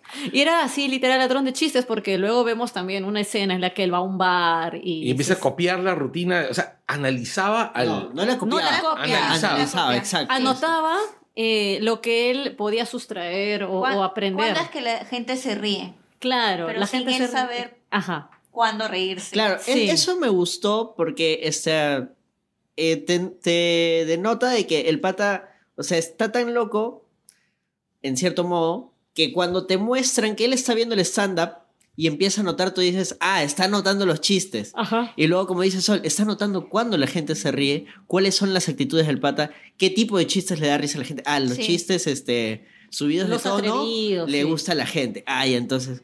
Y tú dices, wow, o sea, el pata en realidad está concentrado no necesariamente en lo que está diciendo el pata, sino en el show, en todo. Los tiempos. Exacto. Eh, El pata es muy metódico. Está, En la está está haciendo una deconstrucción del, del acto, ¿no? Sí. Algo que no hizo el director. No, mentira. Pero. Y es ahí donde, donde son los momentos más penosos de, la película, porque cuando él logra entrar a la noche de aficionados, eh, que es esa institución de los bares de stand-up comedy, Pogo. Pogos. Sí, a mí me llamó la atención el nombre Pog. Fue Sí, como, "Uy". también. Sí, eso sí era una referencia, creo, obvia a... Al si, escuch- payaso si escucharon el. Langoy de, De de payasos, se enterarán que estaba Pogo el payaso asesino. Así es, Ahora, el Langoy de Yo, payasos yo les hago una pregunta. ¿Esa escena es real o es imaginaria? Porque recordemos quién está ahí. No, es, Es real, real. es real. Es real. ¿Por qué? Lo imaginario es todo lo, Lo, que... lo imaginario es la manera como se desarrolla. Exacto. Porque él ve a la chica sentada. Pero nos estamos adelantando Sí. porque no hemos dicho quién Sí. es la chica. Lo, Ajá. lo- lo imaginario luego te lo dejan en evidencia que era imaginario. Sí, que eso él- tampoco me gustó. Ajá. Pero no sé si tanto, pero ya. No. Primero no, vamos a Pero de ahí, mencionar. de de. Ya vamos a mencionar a la chica. ¿En qué momento vamos a llegar a lo del hospital? Pero primero tenemos que mencionar Tengo a que, la porque chica. la, la muchacha esta es una... Él está regresando de un mal día, as always, eh, a su edificio. Y en el ascensor aparece, se encuentra una chica. Su vecina. Obvia se encuentra su vecina. referencia a este a esta película de Summer.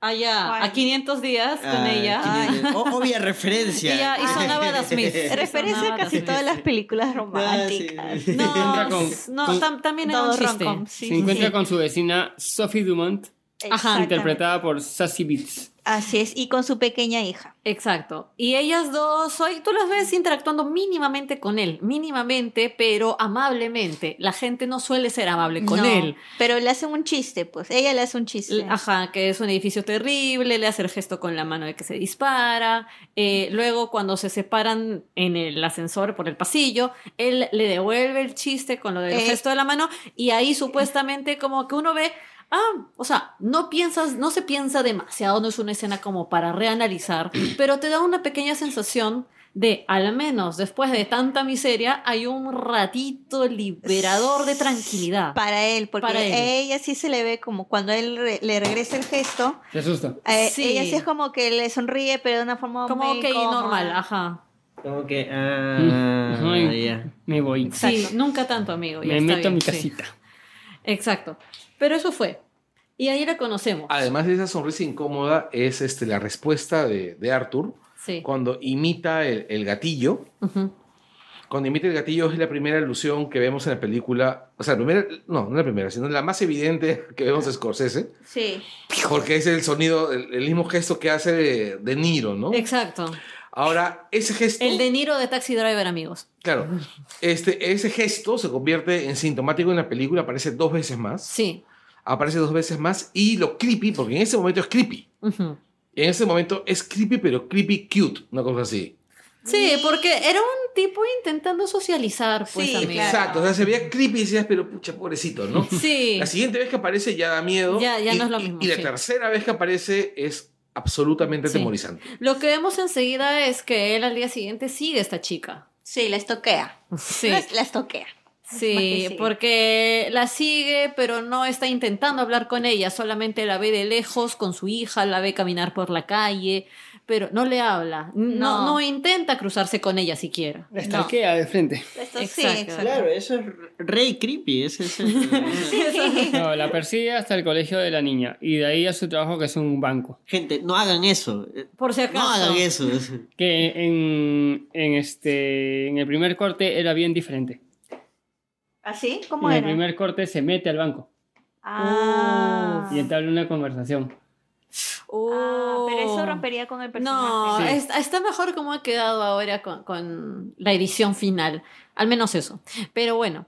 eh, Bueno, no lo sabemos porque no hemos visto la, edici- el- el- el- la escena previa, ¿no? No, pero como dice que Ah, entraban sí, al, no, o sea, al banco y que o sea, eh, conversaban, a mí me había parecido que rompía un toque. En Es- sí, era- en sí el corte era para darle más, este, más minutos al personaje en la película. Porque de ahí venían varias cosas que, que pasaban por el tema de la conversación en el banco. Ah, ya, ya. Ah. bueno, Era entonces sí. otra película. Ya, ya me dio hype. ¿Ah? Suelten el, O sea, yo... Te lo suelto, te lo el suelto, Philip, lo suelto. el Philip Cat. Cat. El Philip Cat. Es el primer guion infiltrado.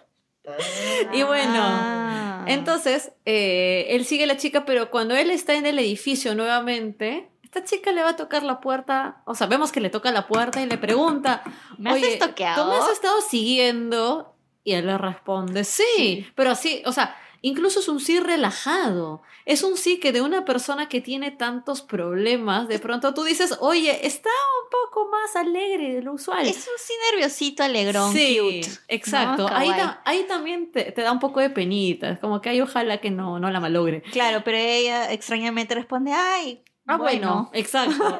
Se lo toma No. normal. Ahí es un poco extraño de su parte también. Sí, pues. Claro, cuando le dice no, pero tengo una pistola, ¿no? Ajá. O sea, no, la respuesta de ella, porque de pronto él le, le está diciendo que sí la ha seguido y que él tiene una pistola y ella responde como, ah, ya, ok. No, no se sorprende Le, demasiado. como que le sigue el juego Ajá. con chistes, ¿no? Pero eso jamás pasaría en la vida real. Exactamente. Ya, no sé, ya, ya para estas alturas todo el mundo debería saber. Yo creo que eh, si están escuchando ahora saben todos, ¿no? Nada de eso ha pasado. Porque pensaba mencionarlo al final, como, y por si acaso todo esto de la No, yo me chica ya. refería a la vida real en que vivimos nosotros. Si vida alguien- real. En una nuestra chica- vida. en nuestra vida, A la si real. Nuestra vida Si, a real. una chica te- si alguien está toqueando, la chica te mete un puñetazo en la cara. Ah, eso es, eso o es sea, muy no cierto, amigo. Sol, imagínate que tú encares a un sujeto porque te ha estoqueado y le diga, y le diga, y diga, sí, te he estoqueado. Y también tengo una pistola. ¿Cuál sería tu reacción? Me re- reiría nerviosamente y caminaría para atrás lentamente. Y cogería mi crochet como arma. Es que ella, ella tiene un palito de crochet, Tengo un palito de crochet. Tengan cuidado. Y sabe cómo usarlo. Así es, pues, si ustedes tienen una chopa rota, llamen a Sol. El asesino punto Pero cruz. es, pero es cierto. O sea, es que es un momento súper fuera de lo que podría realmente pasar. Sin embargo, vemos qué sucede y bueno, lo dejamos continuar. Así es. Lo dejamos continuar porque en realidad dentro de la película comienza a funcionar dentro de la trama. O sea, tú- Exacto. Tú, miras y sí es algo que podría ocurrir en este universo. Ahora, también tenemos que recordar una cosa. Eh, hoy día, en el 2019, si alguien te sigue y te, y te cuenta un chiste, tú probablemente huyas. Sí. Huyas desesperadamente, como dijo Sol que, que iba a hacer. Pero Sí. por- en el 81, en el 81, de repente, no digo que sea normal, de repente, donde no había, han habido tantos casos de, ¿cómo se llama? De, denuncias de denuncias y de y el scratch asesinatos. y todo eso. sí. Exactamente. De repente, digo, ¿no? De repente es algo que hasta podría tomarse como... No, no, no, la verdad no, no veo cómo. O sea, todo esto para que digas, no, No, no, estaba tratando de, de Como articular. está diciendo una normalización. Claro, o sea, de repente estaba más normalizado. No, a mí sí me sacó de la peli. Yo sí dije. pero somos nosotros 2019. yo ahí Es, sí es- dije. es que ese es mi punto. En el 2019 No. es más jodido, pero en el 80 Yo no sé cómo hubiera sido en el 80, pero, o en el 81, pe- porque no lo he vivido, pero, y no he estado en Estados Unidos para vivirlo tampoco, pero no sé, quizás, y eso ya es conjeturar, si es que realmente era una cosa que podía suceder. Lo que sí puede ser es que un acercamiento espontáneo, como de la nada, de un chico a una chica, no iba a ser tan hoy acosador, sino era como, ah, está intentando cortejarte. No, a, a mí sí me sacó porque si es un barrio bajo y alguien te está siguiendo, Lo matas. lo primero que piensas es que te va a robar, Sí. va a ir a tu casa y te va a matar. Pero es que es No, lo que ella si le era ne- dice. si era negro. Exacto. es que era negro, y no era negro. Ajá. Y no era negro. No, no, fuera de que si es negro, no. No, es que estamos, no estamos hablando. es- o sea, yo, mira, yo lo pienso así, ¿ya? La flaca probablemente debe haber. Sí, debe haber, una vez más, Ella era corriendo, afro incluso. corri- corriendo con las generalizaciones. Probablemente la flaca sí estaba acostumbrada a vaina hardcore y este pata le debe haber parecido un pobre, pobre y triste pelagatos. Sí. Recordemos que siguen siendo personajes de ficción, amigos, pero bueno. No, pero Eh, es que. a No, lo- pues claro, es que le da pena, pues. Sí. Claro, pena. por ese, por ese lado sí. La dinámica es que parece que le está respondiendo como porque le da pena. Claro, o sea, más allá de que son personajes de ficción, lo que está tratando el director en este caso es tratar de hacerlo lo más real posible. Y dentro de eso, me parece que Claro. te lo planta como una escena de, ah, ya, la chica le trata de seguir el juego porque, bueno, en fin, ya. nada Porque, le, claro, si va por ese lado, sí, ya. concedo, pues. concedo. Ya, Va que va. ya, ya. bueno, entonces seguimos con la chica. Claro, sí. Sigamos con la chica. En Atlanta también, pueden verla en Atlanta. Ah, sí, sí, sí. Es, es domino de Deadpool también. Eh, bueno, salen en unos, en unas citas de vez en cuando, Porque alguna él le- cita. eh, claro, porque él le dice que puede ir a verla a su show. O sea, ella Ah, puede claro, ir a ahí, verlo ahí le, a su ahí le- show le stand-up invita. comedy. Claro, dice, ah, ¿tienes un show? Sí, puedes venir a verme, pero también van a cenar. Ajá. Antes. Y ahí es como que se ve que salen, que, o sea, eh, ahí es que se encuentran y se da esta interacción ya de, de flirteo, aparente flirteo entre los Sí, dos. ah, y ahí es donde viene eh, la escena del metro también. No, pero no, la escena del metro es Antes. antes. Sí, tienes Nos razón. hemos antes. pasado. Sí, por eso decía, ¿en qué momento ya llegamos a lo de, a lo de, a lo de la pistola y lo del el primer hospital? es mucho antes de todo eso. Sí, Sí. ahora sí. Entonces, para poder cerrar la idea de lo que pasa en el hospital, como yo les decía, a mí me parecía que a, a nivel de dirección artística fue atinado que muy aparte de, de los momentos, de, o sea, como los del hospital, un momento de felicidad o al menos de sosiego está asociado a una luz muy blanca o a que haya muchos objetos blancos. Incluso en la escena que se va a ver más adelante de la llamada telefónica del programa a su casa, eh, la toma se cierra mucho en unos objetos blancos que son pues los que están en su cocina. Pero bueno, él está con los niños, está bailando, se le, cae la pistola mientras está haciendo sus pasitos, la pistola que le había dado su amigo, y él es despedido. Y es ahí, a mí se me hace un momento muy doloroso, porque era un personaje que veías que le iba súper mal, que lo poquito que podía darle un respiro o algo de alegría, se le va. Y encima se le va injustamente. Bueno, pero esto lleva- torpemente, A ver, pero torpemente. Acá hay que explicar bien el, el despido porque es más, yo creo que más es toda una trampa de Randall. Ya, lo veo así. Sí, obvio. Ya, este, porque yo, este... Porque Randall si- niega completamente si- si ve- que él haya dado un Si arma. vemos, o sea, este, la parte de, de los trabajos que tiene este Ujú. Fénix, eh, bueno, este, Arthur, este, vemos que es el que más trabaja de todos. Sí, Sí. si, te das cuenta. Y a partir del tema del arma, o sea, como que Randall le da un arma nuevo para que te cuides que, y que en ningún momento se la pide, o sea, que es algo también medio, Incluso se Claro. rehúsa. medio raro. Él dice, se rehúsa. Claro, Tú sabes no que no puedes darle pero un exacto. arma. Claro, pero ahí Randall Sí. le dice, me la pagas después. Claro, le cambia, o sea, Claro, primero como que, nunca. porque primero dice que te la, te la regalo.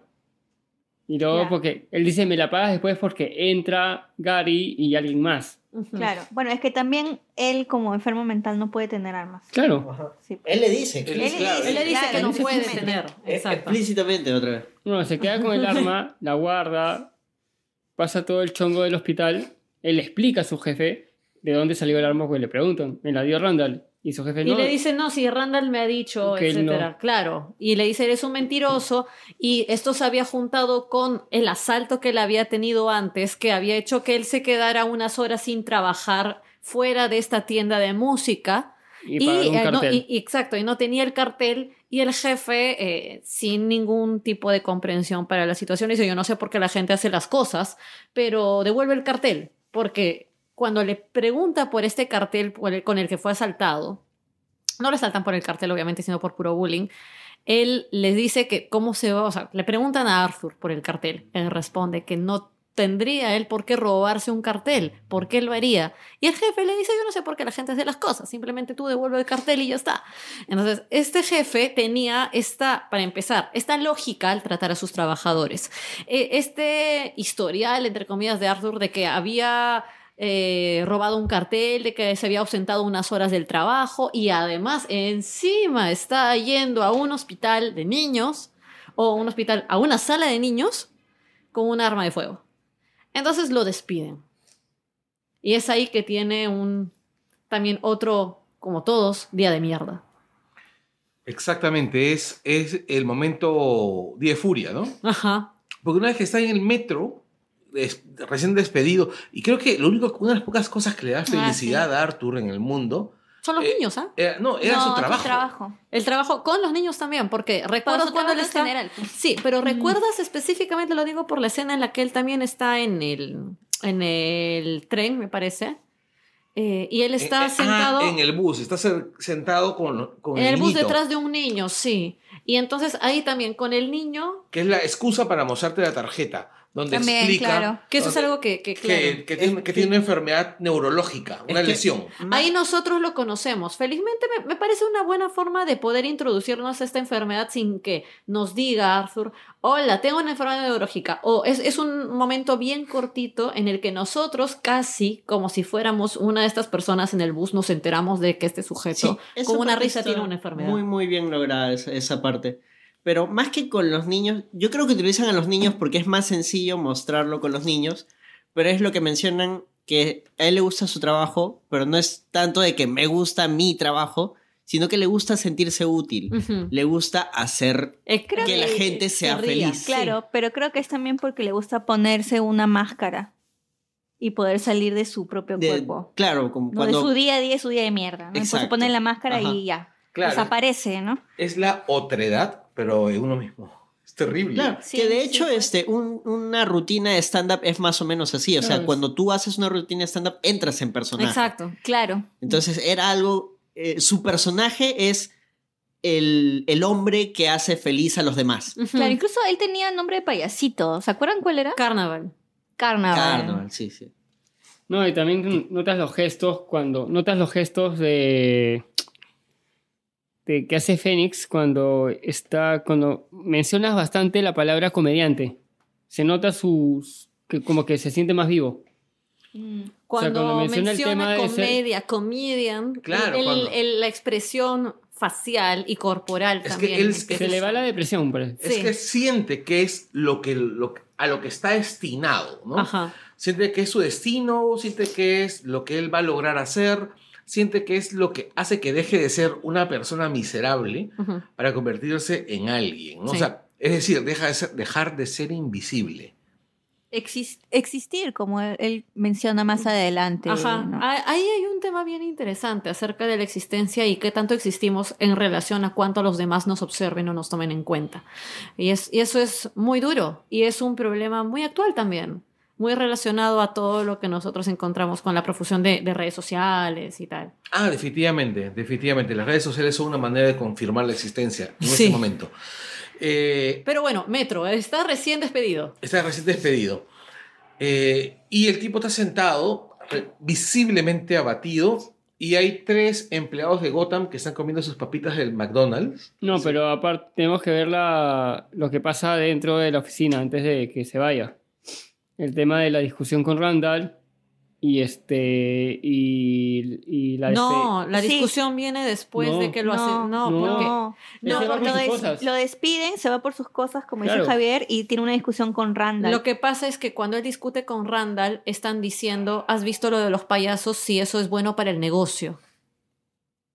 No, pero le dice No. tú me engañaste con lo del arma, tú le has mentido. Esa es en la Bill". primera. Es que conversan dos veces. Sí. Una es cuando recién lo despiden y otra es cuando después de lo del chongo de- del disparo, él va a recoger sus demás cosas. Ujú. Sí, Sí, ay, sí, ahí son. Que de hecho ahí eliminaron este, una escena que es la de la primera foto filtrada, que es él en la calle con sus cosas y Randall en la otra esquina de la cuadra, así como que Ah, recuerdo Pero que eso no salió. Sí, no salió, sí. tienes Sí, se razón. quitó. Ahí sí. lo Que en el recordé. tren está con su bolsa. Sí, sí, pero me refiero a que esa escena que fue de las primeras fotos filtradas no salió en la peli. No, es que lo que voy que él se va con sus cosas golpeando el reloj de la chamba. No, y borra, es- y Se, borra. lo- se lo tumba. Y- claro. Pero y ese es, borra. ese es en Ese el- era el cuando ya marcador. recoge sus Claro. No, Ya, no, pero no. eso Ah, después, pero y el tren es después, porque en el tren está con No, su no, no, bolsa. porque No. ahí ya mataron. No, él siempre anda con su bolsa. No. Sí. Esa bolsa de rafia no. No, es Ah, que. pero recuerda que en el tren él está con maquillaje y anotado. todo. Exacto. Claro. El tren está Ese- maquillado. Ese es cuando lo despiden inmediatamente Exacto. porque él habla por teléfono. Ajá, Él está hablando por exacto. teléfono. Y Él responde la llamada eh, o termina la llamada telefónica, se le ve que está como golpeando, golpeando una bolsa de basura, se va por el metro con esas cosas que había llevado para su acto aparentemente y eh, es ahí que ocurren los asesinatos. No, las bolsas de basura las golpea cuando sale de la oficina. Ah, ¿cuál? Sí. ¿Cuál, cuál, cuál? O sea, lo- la basura la golpea cuando sale ya despedido de la oficina. cuando- Ah, sí, sí, sí, sí, Ya, sí. Pero él sale, claro, con, él llama a la oficina, le dice, yo amo este trabajo. Ujú. Dice, yo amo este trabajo, que es la, la primera y la única vez que él dice, yo amo algo en toda la película. Exacto. Y se mete al metro, se encuentra con otros tres empleados de Gotham, que está, de, de Wayne Enterprises, que están borrachos. Banqueros. Es- Nosotros no lo sabíamos, solamente sabíamos que eran No, unos sí eran tres- empleados de Wayne, porque No. tenían el cafete. Bueno, yo no lo Es, noté. es también la primera vez en la película en que la clase alta se encuentra con la clase baja. Y es un, un choque de clases. Es un choque de clases. En un, en un- en un tren que van todas las clases. Así es.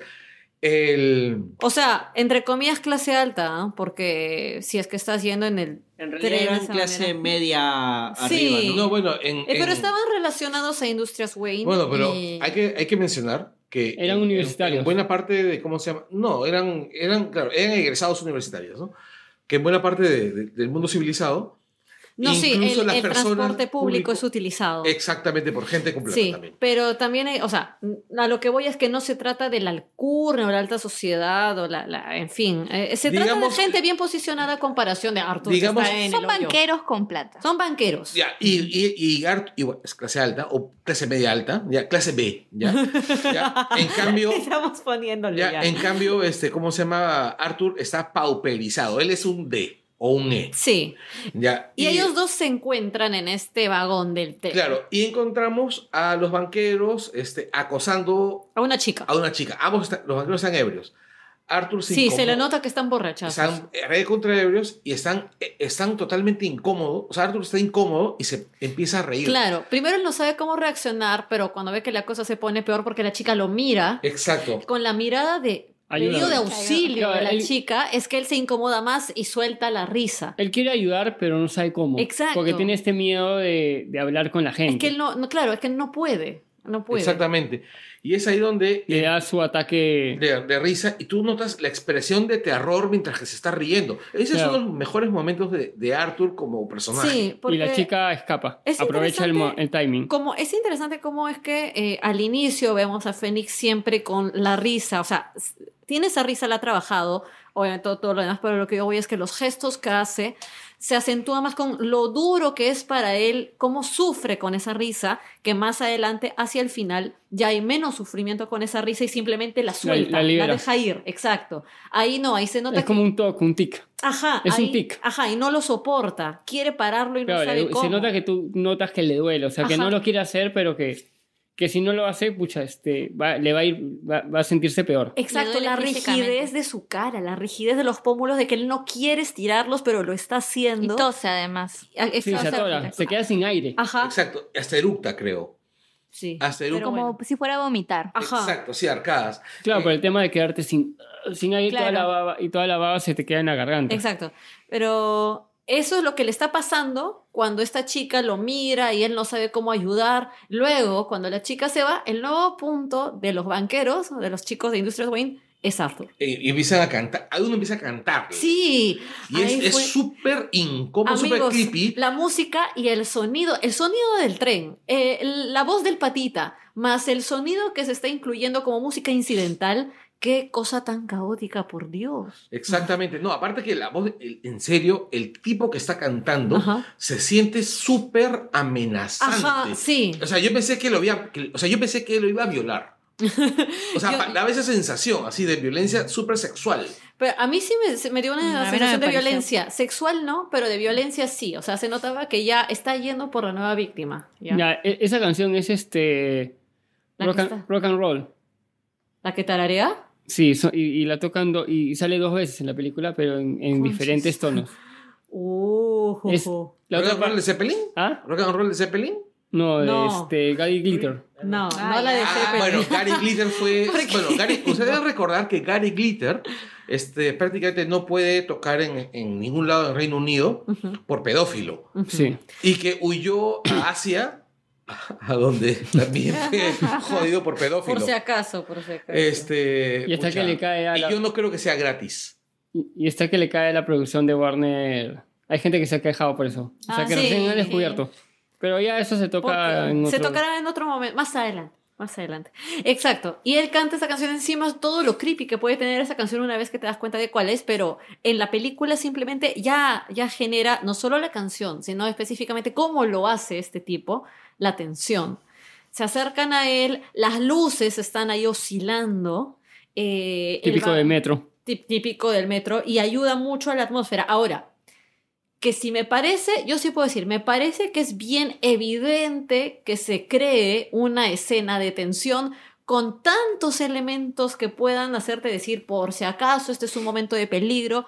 Por No- si acaso ahorita los va a matar. Ajá, exacto. O Estos sea, personajes se van a No, morir. yo cuando estaba viendo la escena, cuando empieza y veo que la chica se va, dije, pucha, ya le van a sacar la sí, mierda ahí ya, al lo para- único que quedaba era esa O sea, chica. Una vez que se fue. Claro, ya, ese- ya. le van a hacer, los tres le van a, le van a, lo van a, lo van a cagar Claro. más de lo que está. Pero a lo que voy es, en la parte cinematográfica, porque se ha comentado mucho que si la película es revolucionaria o no es revolucionaria, que ha cambiado la forma de hacer cine o no ha cambiado nada, y yo puedo decir que creo que no ha cambiado nada, no está mal que no haya, no, no nada tampoco ya. ¿Que por esa O sea? Eh, no solo por esa escena en general, me parece que es una película bien clásica y, eh, por ejemplo, en esta escena vemos que es una escena clásicamente llena de elementos que te dicen por si acaso se viene el peligro. La música es bien obvia, las luces son bien obvias, el desplazamiento, la posición de la cámara, el ángulo, el encuadre, todo te lo está diciendo. ¿Está mal? No necesariamente. ¿Pudo ser distinto? Claro. Yo creo que pudo haber sido mejor en un montón de momentos la Sí. película, porque siento que no es clásica, sino es una película de manual. es bien que, no, básica. que no es lo mismo. O sea, Ajá. ser clásico es Clint Eastwood.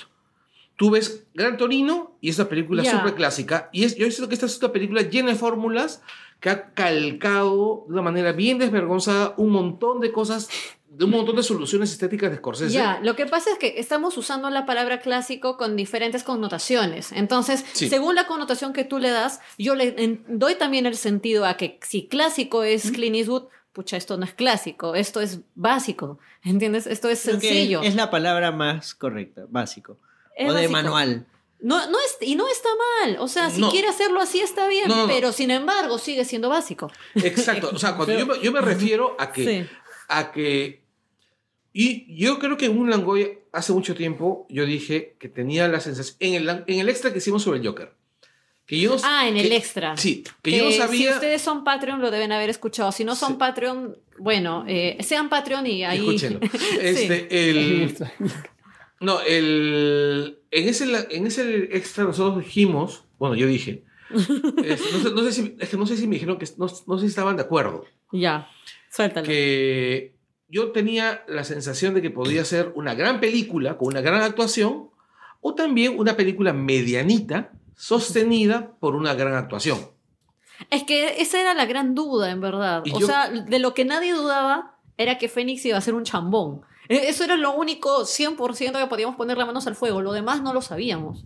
Bueno, Sí. yo ponía mis manos al fuego por Leto porque es un gran actor y, y ya ven lo que pasó. Es un buen actor, no es un gran actor. Es un buen actor. Es muy buen actor. Sí, pero no es un gran actor, o sea... O sea, no Todavía. es Joaquín Phoenix. No seas, no seas maleado. O sea, no es Phoenix, pero es muy bueno. O sea, más bien, Pero le ha malogrado el, el historial Sí, acá ve, el hombre. por- por- a eso voy, pues. Yo, yo dije, no, en, en Leto hay trust. Luego soltaron las imágenes y dijo, todavía confío. Yo ya no me puede y luego dije, a la mierda. En esa, película, en esa película no había nada bueno. y- Oye, eso que En le fin. cortaron como 20 minutos a su personaje también. Menos mal. Sí. Pero ya. No, eh, él dice, eh, Leto sí dice que le ha molestado porque han quitado lo bueno. Igual, Joaquín Phoenix también mencionó que le han quitado algunas cosas que le parece que estaban mejor en la película, tal, o sea, tal como las había rodado, que podrían haber ido en este corte, pero bueno, no estuvieron. Bueno, Eh, ya estamos en escena. en esa, en esa escena tan, tan Ya complicada. lo están bulleando, le están pegando. Estamos reviviéndolo, amigos. Así, regresen y recuerden cómo estaban buleándolo, cómo le pegaban, cómo él está en el suelo, la luz está oscilando y en esas oscilaciones es que no vemos el momento exacto, pero escuchamos el sonido del disparo. Y luego vemos al pata pegado a una de las paredes del metro, ya ensangrentado porque le han disparado. Luego disparan al otro, luego hay otro más que se va disparado corriendo. Se da esta escena en la que luego, al salir del vagón del tren, una cosa que intenta usar un poco la simetría, eh, o yo no me voy a, no me voy Ya, a cansar esa- de decir eh, que todo, todo está bastante bien cuadriculado y, y marcado para esa- que se sienta que, oye, qué amenaza se viene acá, pero es el momento definitivo en el que rompe Arthur con lo que contenía y lo libera en forma de violencia y muerte. Ya, no, decía la escena que ya, o sea, ya, ya mató a dos en el, dentro del, del metro, o sea, Sí. dentro del, del coso que avanza. Este, El coso que. El vagón. el Tren, el vagón. vagón. el tren. el tren. Este, Está bueno. la parte que sale y que se da. Y es bien rápida porque sale este, Arturo a mirar si el otro salió y el otro como que no quiere salir porque piensa que el otro Sí. va a salir. Es una, es una toma que siempre se usa en, en- en este tipo de en películas donde hay un villano, un policía o un X que va a matar a otro. Sí. O sea, no es algo este, que, que se ha copiado Claro. que se ha copiado de Scorsese, ni No. so de qué, como dice todo el mundo, no. Esa es una toma que siempre se usa en, en películas donde hay este uso de armas. O sea, si es bien un cliché. Eso toma manual. Claro, es que si bien bebe del cine de Scorsese, si bien bebe del cine de Lumet, no es que sea exactamente escena por escena eso, sino que también, como está diciendo Javier, viene de cómo se hace una película de acción, cómo se hace una película o una escena en la que interactúan el policía y el bandido. El, el- el interactúa el que dispara y el que recibe. Exacto. Este, algo que sí me gustó, que lo he visto en pocas cintas, es el tema del sonido que hicieron. Ah, por supuesto. Que se escuche el pitido de cuando tú disparas. Ay, o sea, sí. muy poca gente ha disparado, sobre todo en, en sitios como es un, un lugar cerrado. O sea, si tú disparas al aire libre, Sí, porque hay este, para no pasa poder... nada. Más Mira, si- información, hay si- un lugar si para tú- practicar tiro. Si tú disparas en un lugar cerrado, el golpe, el, el disparo, Ajá.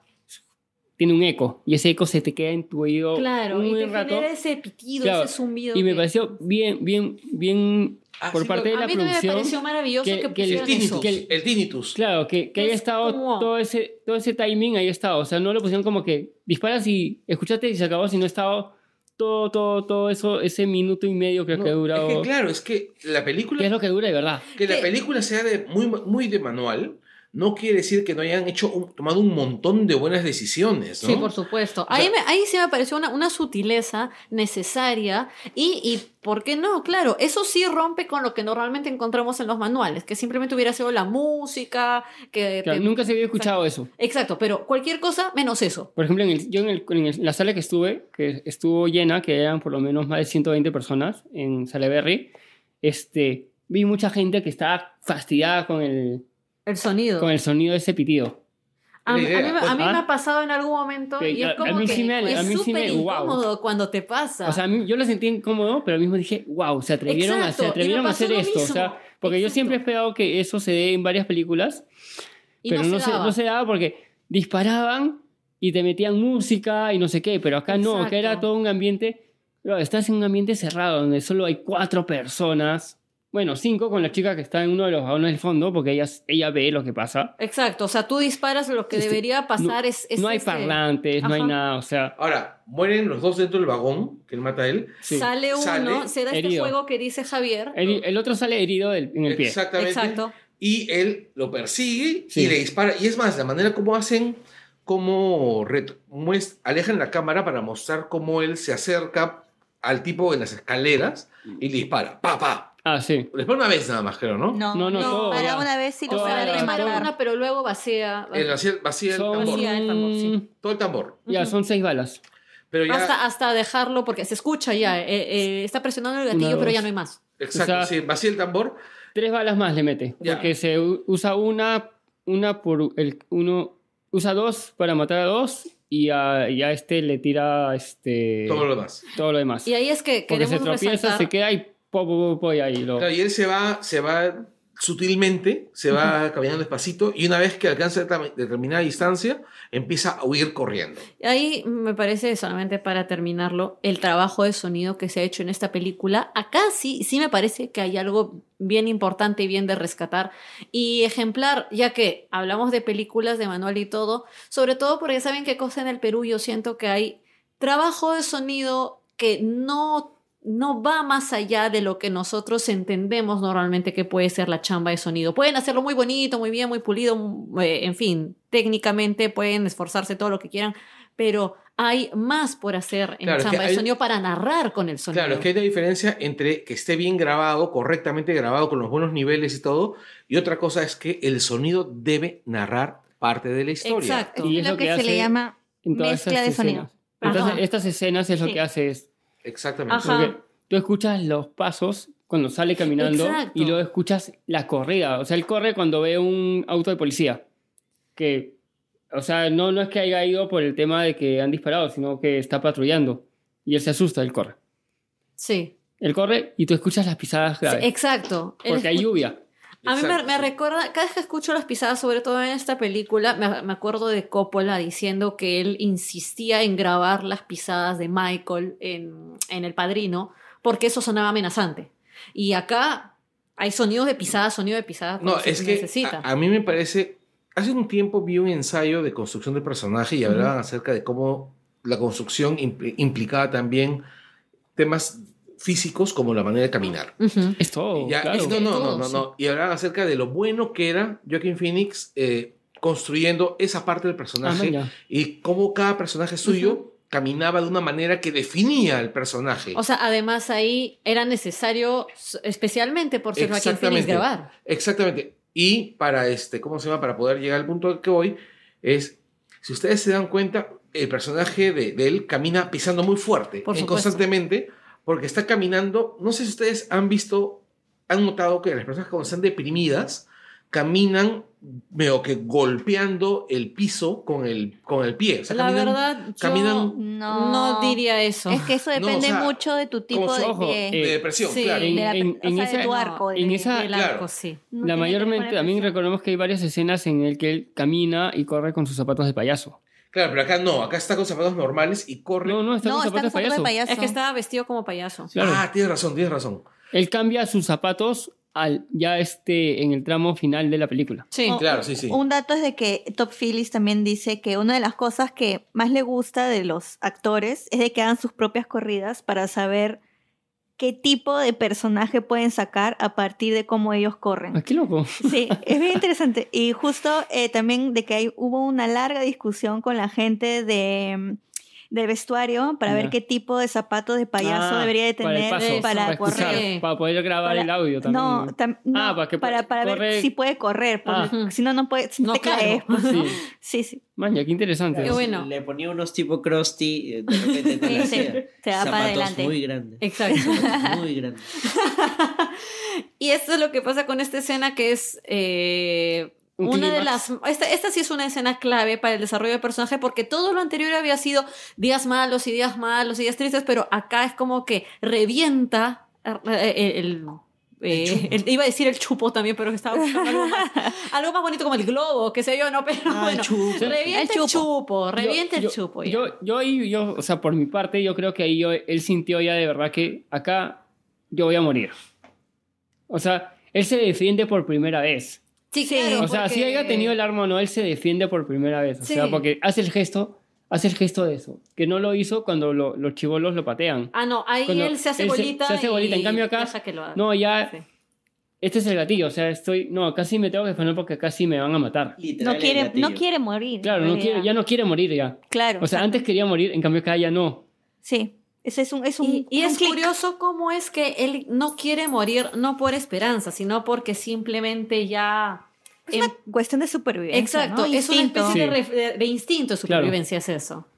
Y lo lleva a una otra escena que es bien, bien alucinante. Y se también. supone que, claro, ni bien termina eso, entra a su edificio. No, no, No, entra a ese No, edificio. entra al baño. Se mete a un baño. Claro, se mete público. al baño. Baño Ah, perdón, entra sí. al baño, hace esta cosa que decían en los memes que era Taichi. Está chido. Pero que este, yo quiero saber muy bien qué es, si es que ustedes me pueden confirmar, porque yo lo veo haciendo una serie de extensiones de los miembros que yo asumía que tiene que ver con una distensión. No, está no haciendo es. movimientos de relajación. Es Pero- ya, pues eso.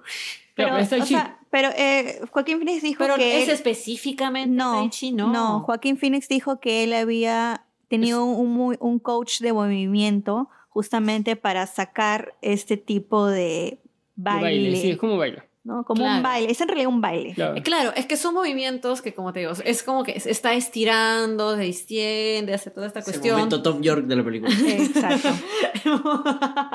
Es un, es un tipo para El relajarse, es un, anima. es un Así. baile para relajarse a sí mismo, supongo, ¿no? Para sacarse... Pero con música muy melancólica para contrastar, porque. Y no- la toma, que empieza desde el suelo. Sí, Sí. que va desde los pies, luego empieza a subir y nosotros vemos con la porque- luz arriba. Es bien rara, porque la toma empieza con él entrando al baño, asustado, pensando que lo están persiguiendo, y él se apoya en la puerta de espaldas. O sea, él cierra claro. la puerta, no la, o sea, la cierra y de ahí se apoya. Y de ahí tú ves que la cámara gira, Se hace como con un- no, un- no es un giro, es un giro de 180, pero es bien raro porque es un giro al suelo Ujú. y ves desde los zapatos que ya está empezando a hacer estos movimientos, a este baile. Es como un baile de showman, porque al final cuando se ve en el espejo es como... Ah, él Sí. eh, extiende los gracias, brazos, Sí. que ¿no? es más o menos lo que nosotros vemos también después cuando él está en este eh, en la presentación del show de Big Yo lo, yo lo siento como un momento que se está relajando después de todo lo Sí, que... claro. Toda la adrenalina que tiene. Yo siento Sí. que cuando baila, saca, no sé exactamente si esta es la frase o, no, no sé ahorita cómo decirlo de otra manera, pero como que saca otro lado de sí.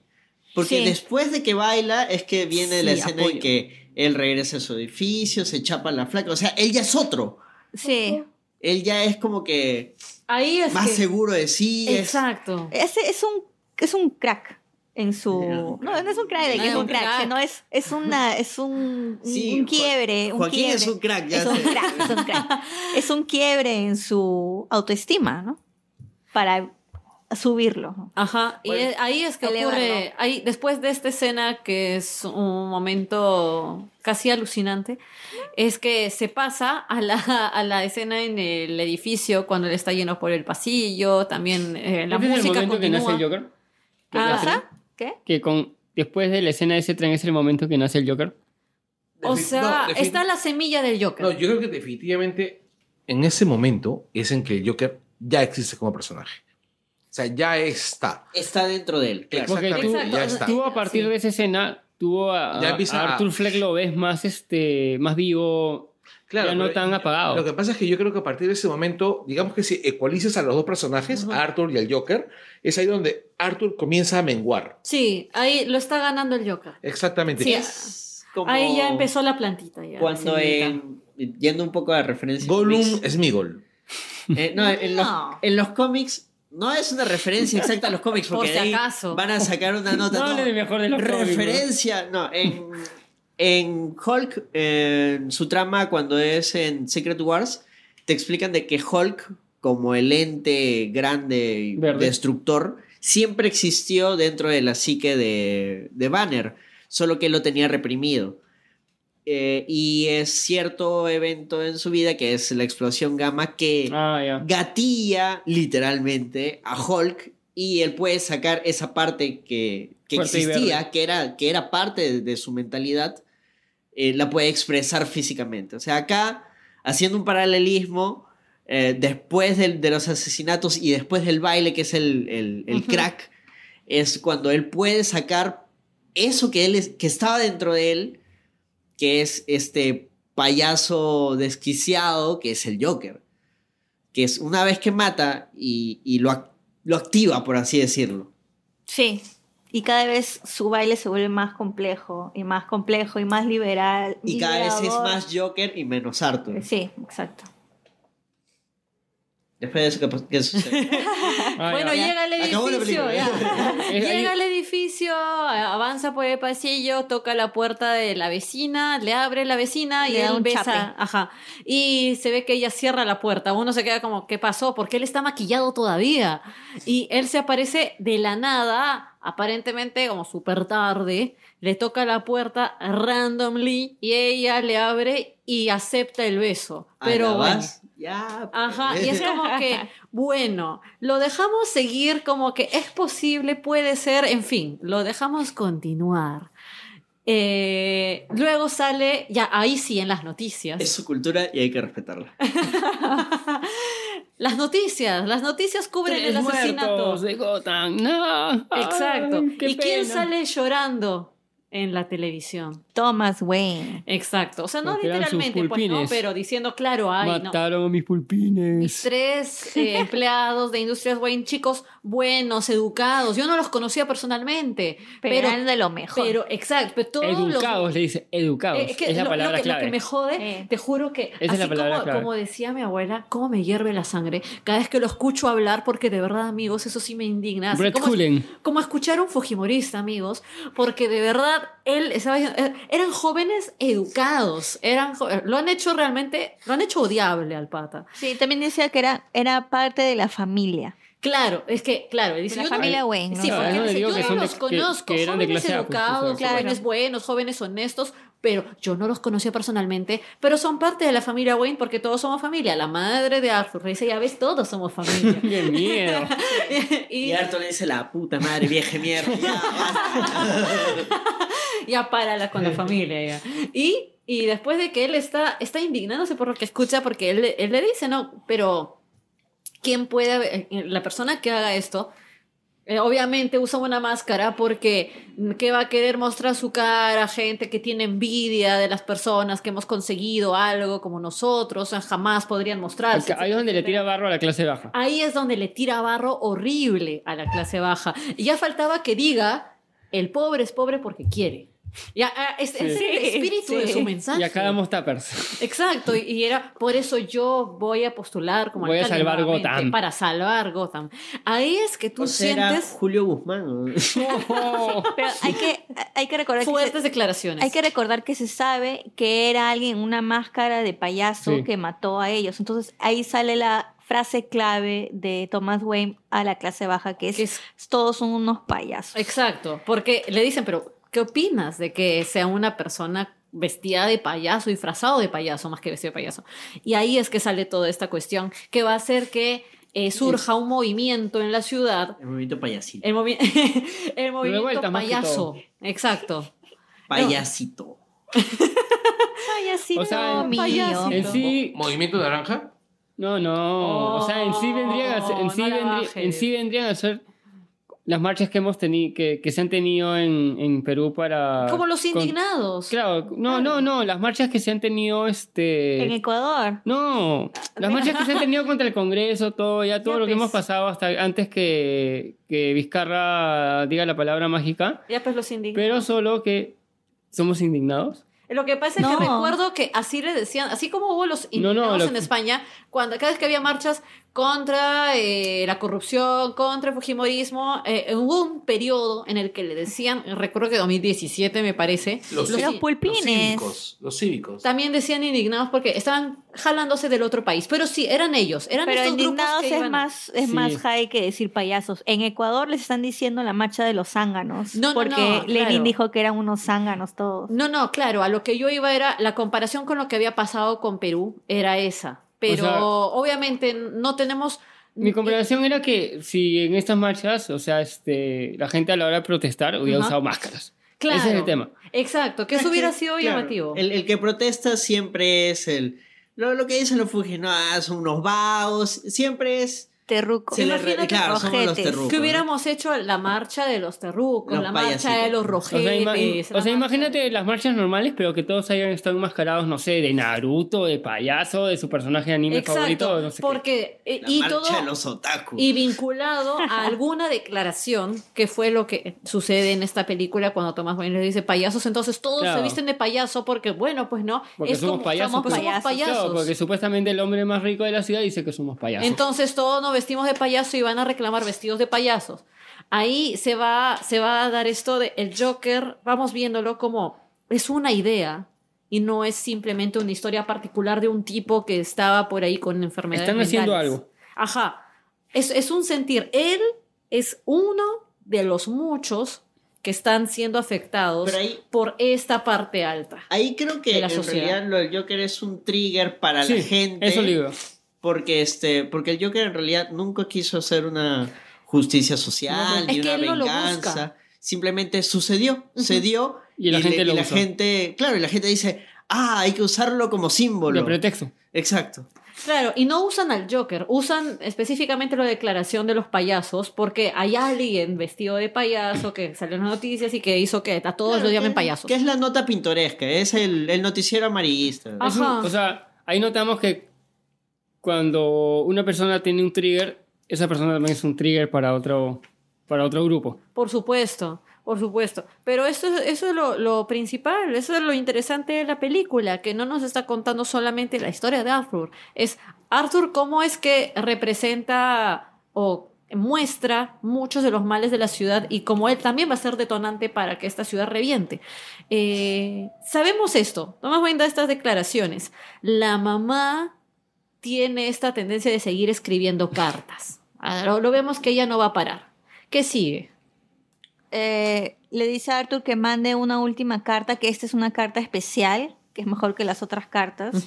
Entonces él eh, se va a dormir la mamá y él lo que hace es que abre la carta y lee la carta y se entera, tan, tan, tan, tan, ¿Qué? de que...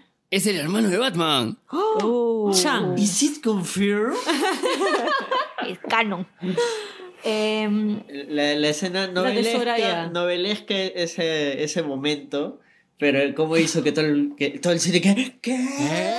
Sí, ahí todos. ¡Oh! La Rosa de ¡Hijo! Guadalupe. ¡Es su hijo! Sí, todos Sí, estaban así. todos. sí, sí. Ahí salió el. el- Pero antes, Claro. antes ya había tenido estas salidas con, con, con su la vecina. chica, sí. La había invitado a su, A su show de a su show de stand-up, habían salido a, a un café, habían pasado por un puesto de periódicos donde vieron el tema de la muerte de los patas y, Y, la, y la chica que está, muy bien, que Sí, está de que acuerdo, está que, bien de tres idiotas menos. Sí, este, de ahí que recoge sus cosas, tiene este altercado con Randall donde le dice, este, oye, pero ¿por qué mientes? O sea, di la verdad, que tú me has dado esto, que yo no te lo he comprado. Queda en nada, rompe el marcador. Este, se despide de Gary, se despide bien de él. O sea, se nota que era la única persona que, Que lo trataba Sí. que bien. lo trataba bien porque los otros como que también les lleva. Yo no sé si tanto que lo trataba bien o simplemente no lo trataba mal. O sea, lo trataba como una Lo persona. trataba normal. Claro. Exacto, que eso es en realidad lo Sí. que él quería, que lo Ajá. traten como una persona. No quería que lo ayudaran en todo, solamente quería normal. No, no quería ni siquiera que se burlen. Yo creo que lo principal es que no se burlen de él. Sí, era es- sola- básicamente eso. Básico, todos los días lo, lo bulleaban siempre, ah, él es el raro, él es el raro. Y como este Gary es una persona de baja estatura, que es el término creo correcto para estos casos, Él también es a.k.a. el enanito, también lo, lo trataba normal, lo trataba, o sea, como digo, no es que era, wow, el súper amigo, el que siempre le dice, no, tú siempre podrás, este, Exacto. Arthur. No, sino él, hola Arthur, no, hola rarito, no, oye, ya hiciste, no, Lo trataba hola, como Arthur. gente. Exacto. Bueno, llega a su, a su casa ya ahora sí, ya sin trabajo, sin nada. Este. Ya, bueno, si tienes eso bien por el tema de que has matado a, tres a, tre- a tres huevones menos. Eh, y pasa el tema de la carta, pues. O sea, al principio le iba a cerrar, pero la- la- ahí le da la. Le da este. Le pica el bichito de la chismosería. Sí, Y dice, pues. vamos a hablar qué, qué ¿Qué tanto. tanto escribe? ¿Qué tanto escribe? ¿Qué tanto.? O sea, porque era todos los días que si ya llegó la respuesta, pues, y, y lee dos, este, pucha, dos papeles que en, en contadas cuentas, este, dice, según el papel que él era hijo, hijo de Thomas, hijo de- ilegítimo de Thomas Wayne, y que no sé qué, y XX, Y que por favor les dé plata. Porque y están necesitan plata porque estaban misios y este, ah, no, y pone que, este, que Happy tenía problemas. Exacto. que no, no me recuerdo si eran problemas de salud este, mentales o algo así, pero que tenía él. te- Sí. Recuerda que él tiene problemas, que no sé qué. Este. Y él le da chucaque, pues. Este, Sí, Y eh, se pelea con su mamá, se encierra en el baño, papá, papá. pero Le pregunta que- si es de verdad eso. Claro. Donde dice, sí, sí, Sí, sí, sí. sí, sí, sí. Entonces él, Se van a dormir todos tranquilos. No pasa nada más. felizmente, Felizmente, ¿ah? felizmente porque No, pasa de y todo. se- pero Él- se le ocurre ir Ahí es cuando él sale, este, no me acuerdo a dónde sale, y es que su mamá ahí le da, no le da un ataque y la llevan al hospital. Se le ocurre ir a buscar No, eso a... después. Claro, eso es después. Eso es él, después. él lo que hace es de que... Eso, ahí no es cuando se, se va a buscar a... Claro, Se es, va a la digo, es mansión que Wayne. se, se le Claro. ocurre ir a buscar a los Que- Que, que, esa- que queda lejísimo, Claro. porque se, se va este, en tren. Sí, Los suburbios. a los- Ajá. Entonces, eh, a él se le ocurre de pronto esta maravillosa idea de que, como él es hijo de Thomas Wayne, Va a ir a va a ir a preguntarle. buscar a la familia Wayne. Y lo primero que vemos es a un niñito vestido, de hecho, muy parecido a él, porque también tiene la casaquita, tiene la chompita Ah, los clara. colores. Los colores son muy La, pa- parecidos. la sí. paleta de colores, sí, de los La personajes ahí es igual. Ajá. Y los ponen como, y él es chiquito. Y yo dije, se ven ahí, todo- eso, es eso sí fue bien pendejo de Sí. medio. Eso, eso sí es bien armado, ya dije ya. Eso estaba, esa escena es una de las mejor armadas porque realmente la paleta se mantiene, pero a él la ensucian un poco Claro, todo el, look. claro, ves el, el, el, el niño rico y el niño pobre. Exacto. Y encima uno está adentro de la reja, Sí. otro está fuera de la reja. Y, y los dos supuestamente son hijos de Thomas Wayne. Y Claro, los dos son supuestamente la alta sociedad. y son fruto de eh, el mismo, la misma dinámica de una sociedad que a uno lo favorece y a otro lo olvida. Claro. Entonces, en esta escena que tiene este juego interesante de ambos hijos del mismo padre, de hijos de la misma sociedad, uno sí deseado y cuidado, el otro el espurio, el olvidado, el bastardo. eh, Uno que ríe y uno que no y ríe. uno que ríe y otro que no, claro. Y, y que cuando ríe está sufriendo por su risa. Eh, se encuentran, ya ahí sí hay además un chiqui momento que, que se conecta por fin con el, porque la gente de- decía como que hay personas que han ido esperando ver mucho del cómic pero ya se sabía que no tenía tanto pero ahí aparece un momento eh, que, que sí tiene referencia total con DC ¿cuál es tu nombre? Bruce ya ah, ah entonces ¡Basta! ajá su estado La gente la gente también estaba. ¡Ah! Eh, sí, sí, fue otro momento de reacción también. Soy Bruce. Ya, y ahí está este contacto. Luego aparece el que entendemos sería Alfred. sí, es Alfred. Porque, Es Alfred. Claro, pero antes de eso él como que juega con Sí. Bruce. no, claro, ¿no? no, claro, Qué obviamente. bien creepy me pareció eso Le hace también. un Sí. poquito de magia. Dice, Sí. sonríe. Le pone los dedos Sonríe. en la boca. Sonríe, sonríe, concho tu madre, sonríe. Bien que esa vaina sí me pareció creepy. Lucía, prefiero la- las matanzas a esa, a esa Sí, escena. e- eso sí fue, Sí. está bien logrado, sí, porque ahí maldito sea, no- ahí sí yo Es, estaba, no le vayas a hacer no le nada hagas niño por si maldito acaso. sea. Sí. Porque todo estaba. Al inicio juega muy lindo. Claro, como que él está con la naricita de lo, cuando payaso. lo toca, ahí es el Claro. momento. Pucha su madre. No, cuando lo toca y era, ¿qué le iba a pasar? Ya va a pasar algo. ya, y después de ese momento que termina la tensión, cuando aparece Claro. Alfred, es que él dice, yo soy hijo de Penny Fleck. Claro. Yo sé todo lo que ha pasado entre ellos. Tú no sabes nada, Y dice, ¿qué, qué, qué sabes? Tú no Claro, es sabes cuando, nada". es cuando le dice tu madre estaba loca. Ajá. No, le dice, tú eres el hijo de Penny. Primero le dice, tú eres el hijo de Penny. Y él, ah, claro. Y él lo conecta en su mente como, pero por supuesto, él debe saber que yo soy hijo de Thomas Wayne con esta señora. Y ahí dice, claro, si yo soy hijo de Penny Fleck, yo sé lo que pasó entre ellos. Y él dice, no pasó nada, Penny estaba loca. Y ahí termina. No, y claro, No, él- le dijo que era adoptado. No, no, no. Ah, no, no, no, no, no. Razón, Nunca, nunca chancho. Al- Alfred no suelta. Alfred no suelta eso. Alfred no suelta eso. No, solamente le dice, eh, no ha pasado nada, tú no sabes nada. Claro. Tu madre estaba loca, tu madre Pero no me acuerdo, ahí dice una frase que sí te hace entender de que, como primero que lo confirma, algo así como que, ah, eres tú, así pero palteado, y luego es como que, ah, no, no, no, tu madre está, como que ya trata de decirle, Exacto. oye, ya, este, choche, no, este, acá no pasa nada, Por eso Claro, no me digo no, no, tiene nada que ver. O sea, yo creo que lo que el, el gesto que hace Alfred es que él sabe que en algún momento, porque él, él, él era el que recibía las cartas, acuérdate. Pues él de todas maneras era el que con Claro. Thomas decía, oye, estas cartas hay que guardarlas porque, pucha, es, es un peligro detonante que o las encuentre su esposa o, o pasen a la Exacto, prensa. O sea, así, a- así era todo mentira. Pero yo creo que ¿Ya? también es por el tema de pasado de Arthur, salió en las noticias. Entonces ellos de todas Claro. maneras saben qué es lo que le ha pasado a él cuando era niño. Entonces como, ah, eres tú. Claro, Alfred sabía que en algún momento él, este, el hijo de la chica iba a aparecerse. ¿Qué es lo que, es lo que pasa en todas estas películas donde hay un supuestamente un bastardo o un hijo no Ujú. o un hijo que piensa que es su papá ya? O sea, yo noto a, a Alfred que sí nota, sabía que en algún momento iba a haber ese, ese encontrón. Ya. Alfred dijo, debía Pero- hacerle caso a la Pero no, no que el primer encontrón iba a ser con el pequeño Batman. Ya, pero mira, para, para no extendernos tanto, porque nos hemos tirado como una hora cuarenta solamente escribiendo la película, ¿ok? Aceleremos un poco, aceleremos un poco. Pisa este, hasta el fondo. Así es. A partir de este momento, este, ¿cómo se llama? Arthur, Arthur este, retrocede, o sea, sabe que, ¿cómo se llama? Que, que algo ha pasado, que algo ha pasado con su madre, que las cosas no son tan claras, y se va. Eh, se reencuentra con, este, llega a su casa, está un poco alterado, lo llama la gente de, De la policía.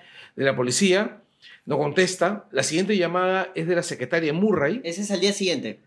Claro, ah, al día siguiente. Que se duermen al refri. Escena para mí innecesaria, No. pero bueno. Sí. Cuando regresa No, sí. de. Cuando dijo, regresa que, del dijo que ni siquiera fue planeada esa escena, que fue como que salió de casualidad Cuando- y que les gustó. Y pucha, se veía Re- artística. regresa, del, regresa del encontrón de, de que Alfred dice que su mamá está loca, este, con su mamá yendo al hospital. Exacto, llega, llega su- encuentra a su O sea, madre encuentran en la ambulancia, casi en la ambulancia. Claro, aparece el personaje de Los detectives. los detectives, aparece la chica un segundo. Y ahí es donde le- él se le- entera de que el show, el late show, había pasado su, su stand-up. Su- Cuando él está en el hospital, él ve el, el stand-up y se- que se habían burlado de él. Sí, Y es más, en ese momento desaparece la chica. Va por un café. No, va por un café, pero en el momento Después que no por- la vemos y más. nunca. Exactamente. Nunca la vemos, nunca vemos el café. Vemos que se han burlado de él.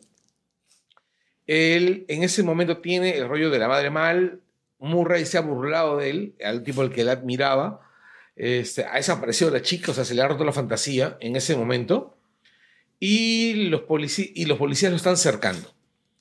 Eh, al día siguiente lo llama Murray, ¿no es así? Ajá. Lo llama la gente de No, Murray. no, antes es el tema de la protesta. Su encontrón con Thomas Wayne. Ah, cuando se mete a- al teatro. Porque él insiste en conocer a Thomas Wayne. Entonces él Claro. va a la protesta. "Oh, hola, papi. Hace la de... Eso, a- se mete, se mete- oye, se mete como, co- tenía recursos, ¿ah? A partir de ahí. La sabía hacer. La sabía hacer, o sea, se mete con, Ajá. se mete como, se cuela Botones. como botones. Ajá, ahí me, me parece chévere que empecemos a notar cómo es que ah, en la dirección artística empiezan a saltar más objetos rojos o más elementos rojos. Claro. El traje de botones, las paredes de la sala de cine y, después vamos a llegar hasta el traje de Joker. Así es.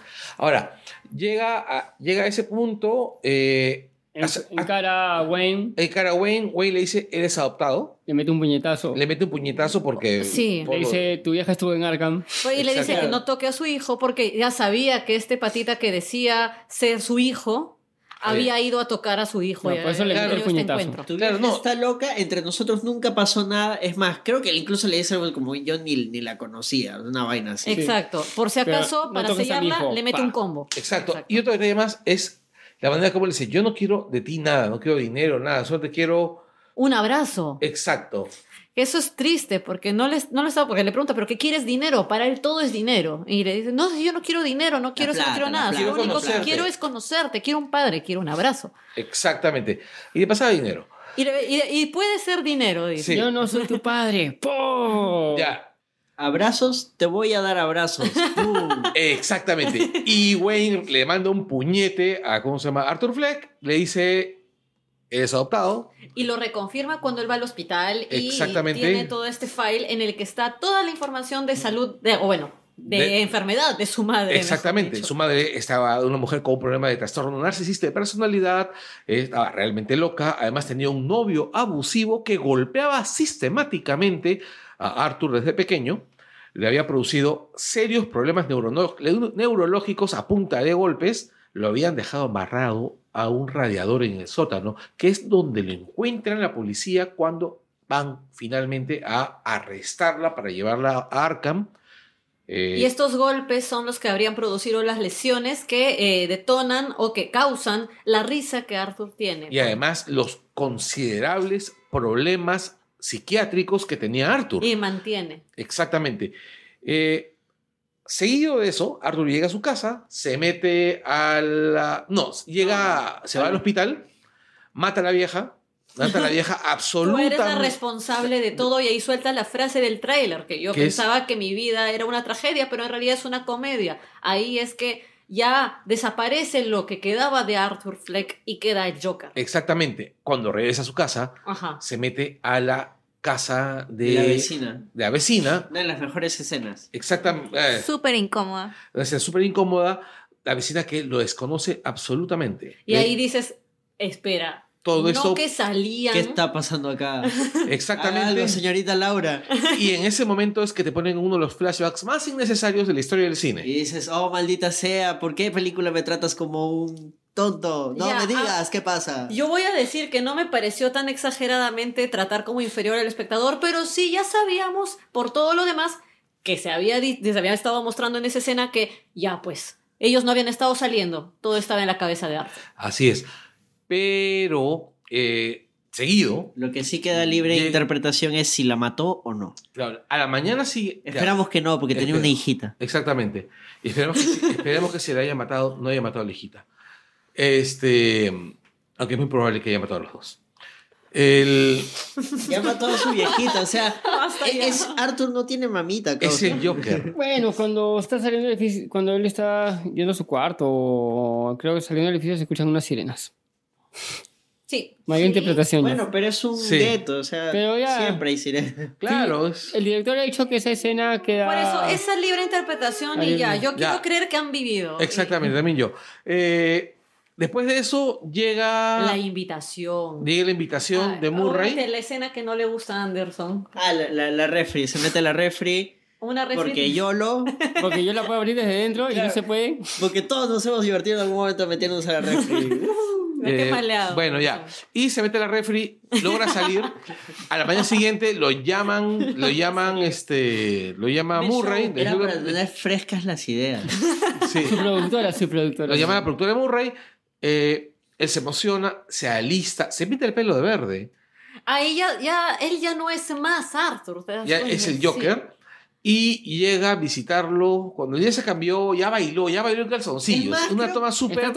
Es más, creo que acá recién mata a la mamá. Porque era de día cuando mata a la mamá. No. No, no, no, no. Sí, Él porque ella es- la mata y ahí es hasta nunca Arthur. Hola, entonces. Así es. no, no tenía cabello verde cuando mata a su madre. No. Es- eso es- Ahí justo voy a explicar después. That's life. That's life. Este. Ya. Ajá. La mejor escena, la mejor Ya, escena. y Está todo de blanco La- Está en calzoncillos, Bueno, él. y con la cara blanca. Y con la cara blanca, porque se está comenzando a maquillar. Le preguntan si va a ir a la protesta o algo así. Ah, no, si consiguió otro trabajo. Quiero saber si la No. mejor No. escena que dice Anderson es también una escena que es como mi favorita. No, llegan sus Eh, amigos con una eso. botella de Claro. whiskazo. Cuando llegan su amigo. Claro, y el cha- llega- eso, esa el es, gordo y el sí. chato. Claro. Cuando le dicen. Cazareto, con el la- chato Barraza. Con la, pa- con la bolsa de papel. Con la bolsa de papel y el trago oculto. Claro, Esas cuando, referencias, ¿ves? cuando dicen, sabemos que van a salir en el show de Murray. No, no, no, no. Esa escena es no, no, no. hermosa, Eh, ellos van porque escuchan de que su mamá ha muerto. Ah, Entonces, sí, Claro. cierto, Van a darle el eso, y pésame. le preguntan, oye, ¿y ese maquillaje? No, en realidad son dos ¿Vas a trabajar? No. Ah, entonces estás yendo a la protesta. No. Entonces, ¿por qué? Ah, eh, no, porque mi Mira, madre ha muerto y tengo que celebrar. La, la excusa es lo de la madre. Exacto. Pero en realidad es que los tombos han ido a investigar a la agencia de payasos jaja. Y lo están, y lo están jodiendo al gordo. Al gordo, no, exacto. Entonces, claro, entonces, Quiero saber qué les has dicho. como no pueden ubicar en realidad a, a Arthur, eh, van el gordo y, y, Y el chato. Y el chato. A, a Con su- hablar con, con él. su "Oh, la, bizcacho". la policía está viniendo. No, quieren me quieren, quieren- no, estás". quieren hablar conmigo. ¿Qué les has dicho? Quiero saberlo. Es lo que le O dicen. sea, más fastidian a Randall que a Gary. Exactamente. Y dicen, a mí no me... me dicen, han hablado con todos, pero conmigo no han, no han hablado, porque están buscando a alguien de una estatura normal. Y el- claro, pues el, Y pues, el ahí, enano. pues, ahí ¿no? es que eh, finalmente Arthur, ya nosotros lo notábamos porque además la manera en la que han construido la escena, ya sabías que el brother estaba listo para poder irse Ah, contra cualquiera. Otra cosa que era evidente, claro, suena Sí, el timbre, él ve y saca el, las Una tijeras. tijera. Entonces dices, ah, acá le va a clavar las tijeras a alguien. Sí, no, no, exacto. las tijeras se agarra después. cuando- No, No, les agarra, les- Cuando abre la puerta, el- cuando abre la puerta. Sí. O sea, es, es evidente. Y pones a rojo. La- Lo, que, lo que tú ves después es otra toma cuando él está hablando con el gordo y él se toca el bolsillo y saca las tijeras, pero ya las tenía. Claro, Claro. ya las tenía ahí, sí. Claro, y, y, se las cuando... tira a la horta. No, y, la, y es súper violenta la manera, o sea, es súper violenta, es súper Sí. gráfica la escena. Eh, y, y solamente escuchas al enano gritando, ¿no? No, Arthur. No, Arthur, no. Pero está ¿Por bien. qué, Arthur? ¿Por qué? ¿Por Ajá, qué? Exacto. Porque es una basura. No, y, Pero- este, y la actuación del, del, del enano es, El es enano es brillante. muy buena. Sí, sí, Y sí. además, Persona de baja oye, estatura, por favor. Amigos, visualmente, Y qué dice, bonito, "Me van a qué bonito matar, tener una no". luz que cae. No es tan cálida, es una luz así eh, de temperatura mediana, pero el blanco de la cara con las chispas de sangre, la forma en la que él, ya, su cara está toda de blanco hasta los labios y, y Ah, es sí. alucinante. La lengua también. Sí, la composición está, es brillante. Ojos es, negros. Es, es muy bonita. Me gusta que está ahí tirado después de que lo mata. Ajá. Está ex- extasiado porque. Sí. eso triguea El su- cuerpo, Más. su cara está relajada. Él se relajaba matando, pe. Y, y Gary estaba asustado. Y quería irse. Claro. Es más, me gusta la, la sangre color pastel. Sí. Ok, no, si tú ves bien, Como la sangre Klingon. No La parece sangre, sangre, pastel. sino es una sangre toda así, parece este, pintura en un Eh, momento. Pero, o sea, sí es No roja. es líquida, no es roja, pero lo que voy que no es líquida, pintura. No, lo que voy que no, Ah, sí, sí, que sí, como en otras películas no te ponen, no te No, ponen no, no, una... no, no, no, o sea, te ponían una cosa bien viscosa. Sí, Pero es que porque era un gordo de mierda, pues esa sangre con colesterol me parecía gelatina, pues, o sea. bueno, le revienta la cabeza, el ojo, los Me dientes. gusta porque está así relajadazo. El otro está. Es la antítesis total, está totalmente palteado. Lo vamos a matar, Y, no, no, no, tú sabes que no lo vamos a No, matar. sí. No, no. ¿Sabes O por sea, qué? Desde que pone el cerrojo, porque No, sabe que el chato no lo podía. Ahí fue su momento, ¿qué pasó ayer? Porque era el momento cómico. Claro, era, era, y- pero era una comedia muy bien planteada. Sí. Era, era un gag muy bien hecho y de ahí el enano no sabe qué hacer y le dice, ah, este, pero vete nomás. El cine comenzó Y, a, y él a se gritar. va Sí. y de ahí se da cuenta que el pestillo está alto. Y ya dije, ya me vas a matar, güey. Y este, y me encanta porque Arthur sigue relajado y el enano Sí. está palteado porque piensa que lo va a matar. Claro, fe. Y este, no, bueno. no puedo. Y ahí es donde Arthur dice, ah, cierto, ¿no? No llegas. Va, abre, le hace una cerrada. Sí. Y Lo le trauma dice, amado. Este. Ahí es donde le dice, pues tú siempre me has Fuiste- tratado bien. No, claro, tú siempre fuiste bueno conmigo o algo así. Bueno, ahí está. y le- este, le da un beso en la cabeza, Sal. con la cara se ensangrentada, Sí. Y se, y se va. Ya, y ahí es que nosotros vemos finalmente salir al Joker ya con el traje, con el maquillaje. Exactamente. Y esto es una bien siniestra. que, Sí. ahí, que ahí nuevamente recalco, ahí no es que. O sea, la escena te dice, tú siempre has sido bueno conmigo, pero la película nunca te mostró eso.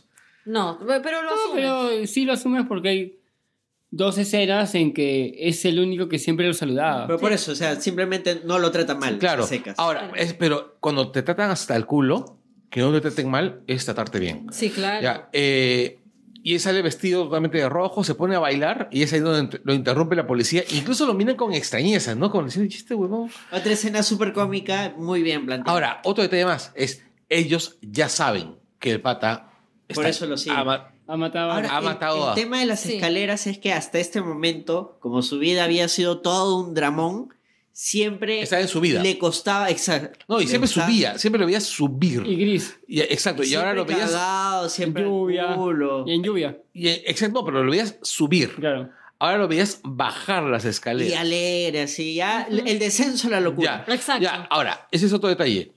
Está yéndose, a partir de ahí, la escena del tren, del escape en tren es brillante, está muy bien hecha. Eh, escapa, llega al estudio de Murray y es ahí donde es donde acaba la película, Se ¿no? transforma por última vez, porque antes de salir hace el último bailecito. Exacto. Exacto. Sí. El último baile. Y El último momento Top York. Sale el, el asistente de Murray, el productor de Murray es el, el productor de Glow. sí. Ah, Ah, cierto. sí. Ya su cara se me Y le hacía dice- conocida. Preséntame como el Joker. Sí, le dice, preséntame como el Joker, porque es ahí definitivamente. o sea, primero- Arthur ya no existe. Pero primero, es que claro, por primero eso. es- estaban en la incertidumbre el productor de que entra así maquillado por el tema de las protestas y todo lo que estaba pasando afuera. Sí, pero ah, eso es lo que yo quería resaltar, Carlos. Cada vez que yo decía, o sea, en verdad Arthur ya no existe, porque ahí se confirma cuando le dice, podrías presentarme como Joker. Que también hay que recordar que fue Murray el que le dio el nombre Joker, porque cuando lo presentó, un puso el chiste. video. No, claro, es que lo dice. Es un chiste. Eh, Sí, porque por le eso- pregunta, pero ¿por qué? O sea, sí, por, eso lo estoy diciendo. ¿Cuál es su nombre? Sí. Pero que termine su idea. Sí, ahí ya, ya lo dejé. Mm. No, le dice, Sí. es el nombre que tú me diste. Joker.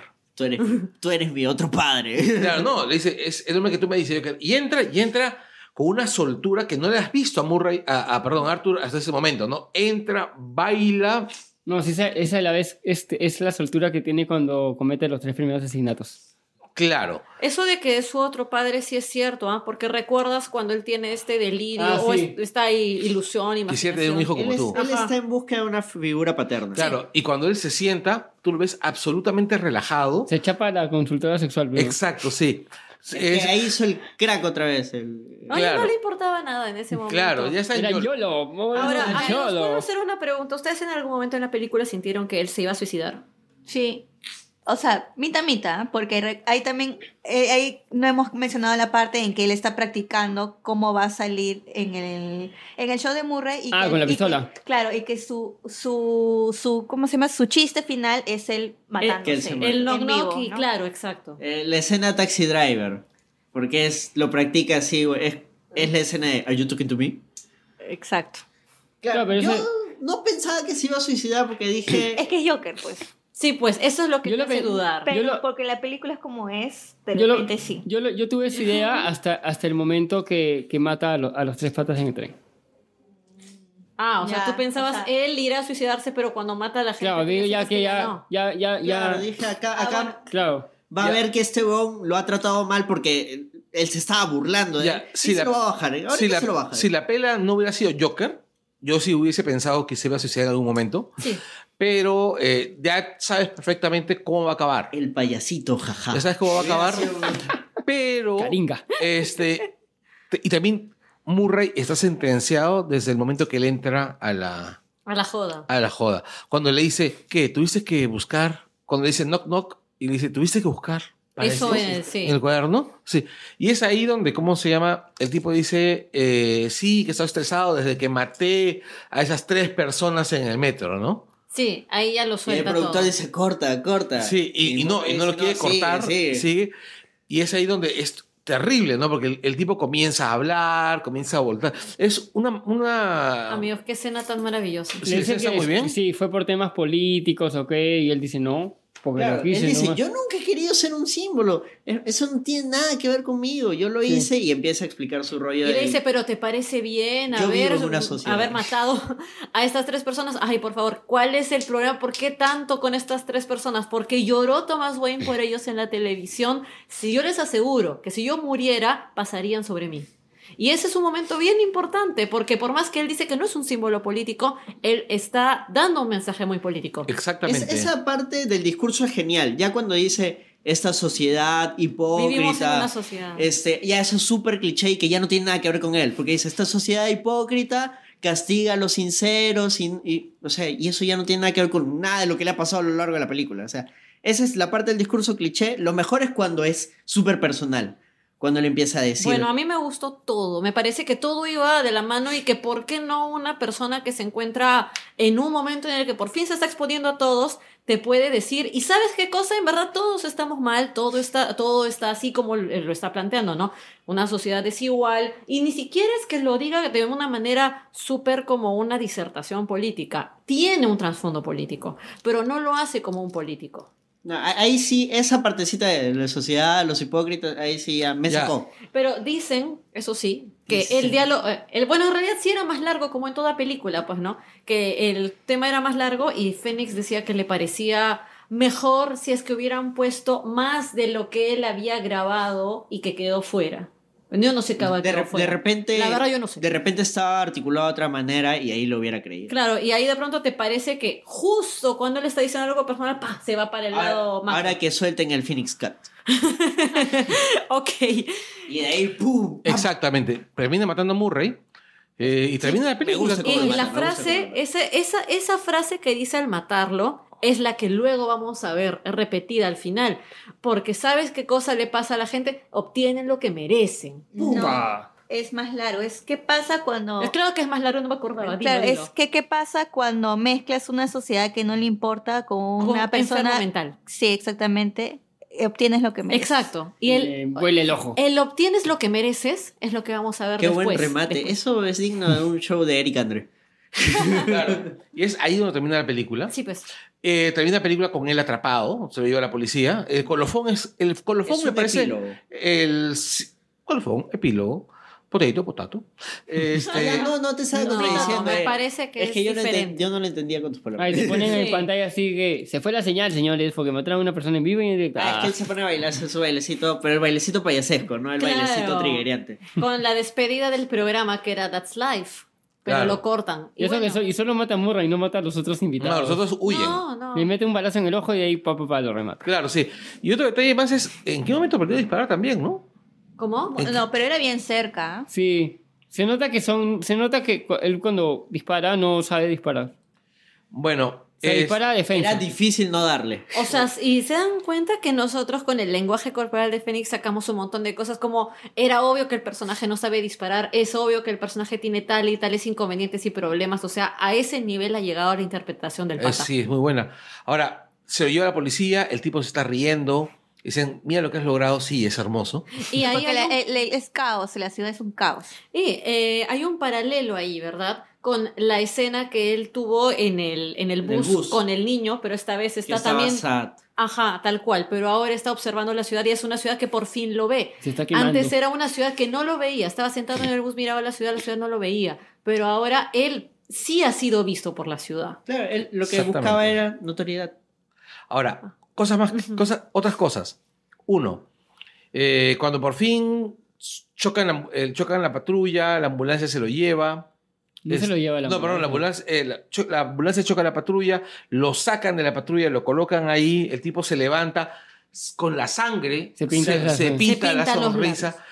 Es más, como la toma, me parece el, el manejo de la luz, ahí es donde me parece más siniestro. Ah, porque, la, porque la luz es prácticamente penumbra, es prácticamente luz natural, Sí. por- o sea, buscando el efecto de luz natural. Ajá, Y entonces el rostro está ensombrecido. Sí. Entonces tú solamente notas cómo Lo se rojo. forma más Sí, la porque sombra de está la haciendo, ajá, y ahí se ve esto. se Ahí Exacto. Si queremos hacer un paralelo político con, al- con un suceso real, nuevamente volviendo a Nueva York de aquellos años, el apagón de... ¿Tú recuerdas qué, qué año fue este sol? ¿7-7?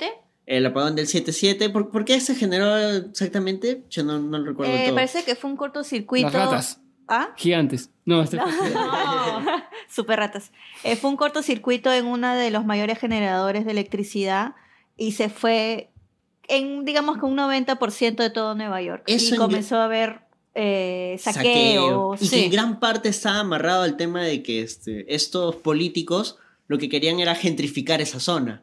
Entonces quemaban edificios aún con gente adentro, o sea, sin, sin importarles. Entonces, ante el apagón, la gente lo único que hizo fue, bueno, saqueo, ¿no? Sí, saqueos, caos, sobre todo en las zonas más pobres, ¿no? O sea, es... ¿A dónde? O sea, me- no tengo nada, saquear, vamos a saquear. Exacto. saquear, Y es saquear, más o menos lo que pasó acá, solo que el trigger fue distinto, ¿no? Fue ver un loco Exacto. matar a alguien en la tele. Claro. Y por eso yo no.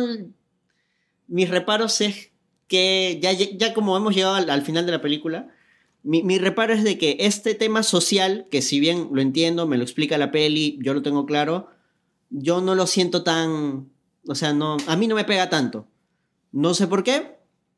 Este, pero yo siento que, salvo el Joker, que es eh, Phoenix, que me arma toda la peli, todo lo que ocurre alrededor para mí está bonito, pero no me habla. Yo creo que el tema es que como el Joker es un agente del caos, entonces para no hacerlo tan...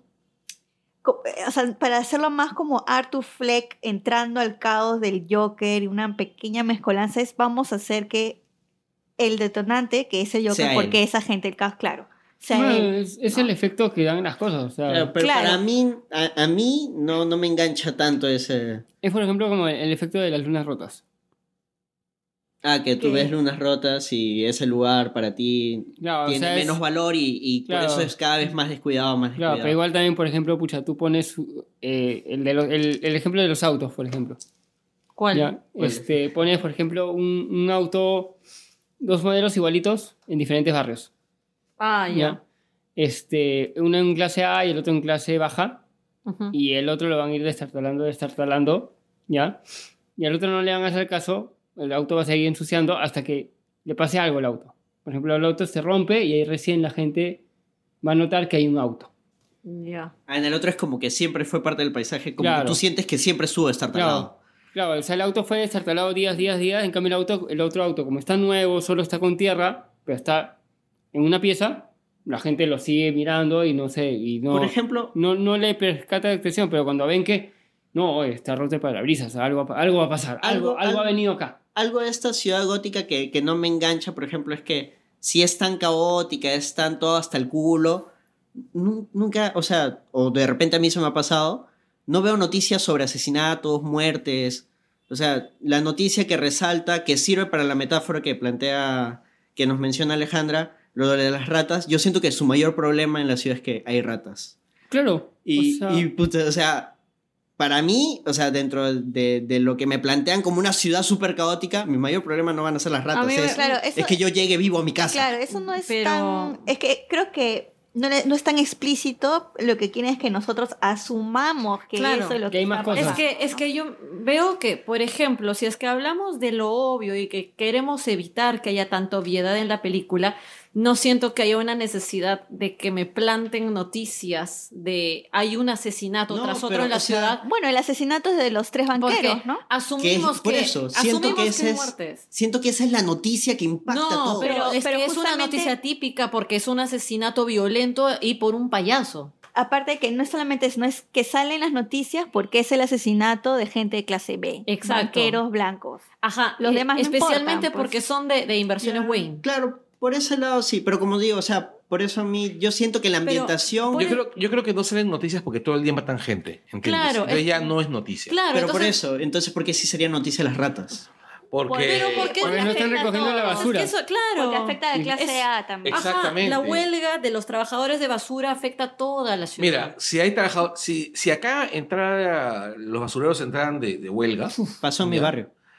Pero sé, imagínate que sé, en todo Lima. en todo ¿Quién hace Lima. más basura, clase A o clase B? Todos hacen igual cantidad de basura, solamente que imagínate, por ejemplo, que fuera como en los noventas, que la empresa de basura era municipal y municipal nivel provincia, ¿no? Este, ah, bueno, el Callao No. es una provincia independiente. No, el tema Pero es que... no, a lo que- entiendo déjame terminar mi idea. Es, eh, imagínate que así como en el RIMAC hubo seis meses de no recojo de basura, eh, al final de las elecciones pasadas, eh, imagínate que en Miraflores no pasara el carro de basura dos semanas. Solamente dos semanas, no seis meses, dos semanas. Y con la cantidad de negocios que hay ahí. Exactamente. ¿Tú te imaginas? Eso sería la carátula del comercio. Sí, claro. Ha pasado, ¿ah?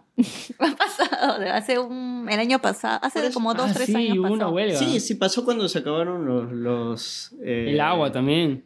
Bueno. el, tema es que, bueno, o sea, sí lo entiendo, sí sé que funciona para la película, pero para mí, para mí, a mí no me habla. Porque Pero- yo sien- no me siento en peligro realmente. de- Porque o sea, vives en una sociedad. vivo en una sociedad. Ese que callado, pues. Eh, claro, vives en- Por, por- por eso, a eso voy. O sea, por ejemplo, Oye, Precious, Oye, es cierto que. Precious me impactó más. Es cierto que. Ah, y eso que ay, a mí me parece Precious mucho más, que trabaja Cruda. más la lástima que... es por. que- Es este, ¿cómo se llama? Misery porn. Exacto. Da, Da Get Down me, me- me trabaja más el, el tema de. Pero si- Bueno, siendo pero más también, comedia. pues. No, pues... Bueno, ya, también tienes que ver que acá como racial. que a, a- yo creo que el tema de las noticias está de más que se ven en guiños porque este Arthur le llega al shopping saber qué pasa en la ciudad. Este es su mundo. Claro, Claro, otra cosa es es que que él está ya, en otra, claro, él no está claro. viendo las noticias. La otra cosa es que es del punto de vista de él. Entonces, Ya, él- por por, eso sí. es que lo de las ratas se escucha de lejos, ¿no? Porque él realmente no le está prestando atención. Porque si tú ves, las únicas veces que él está frente al televisor, este, está viendo el show de Murray y una Exacto. película.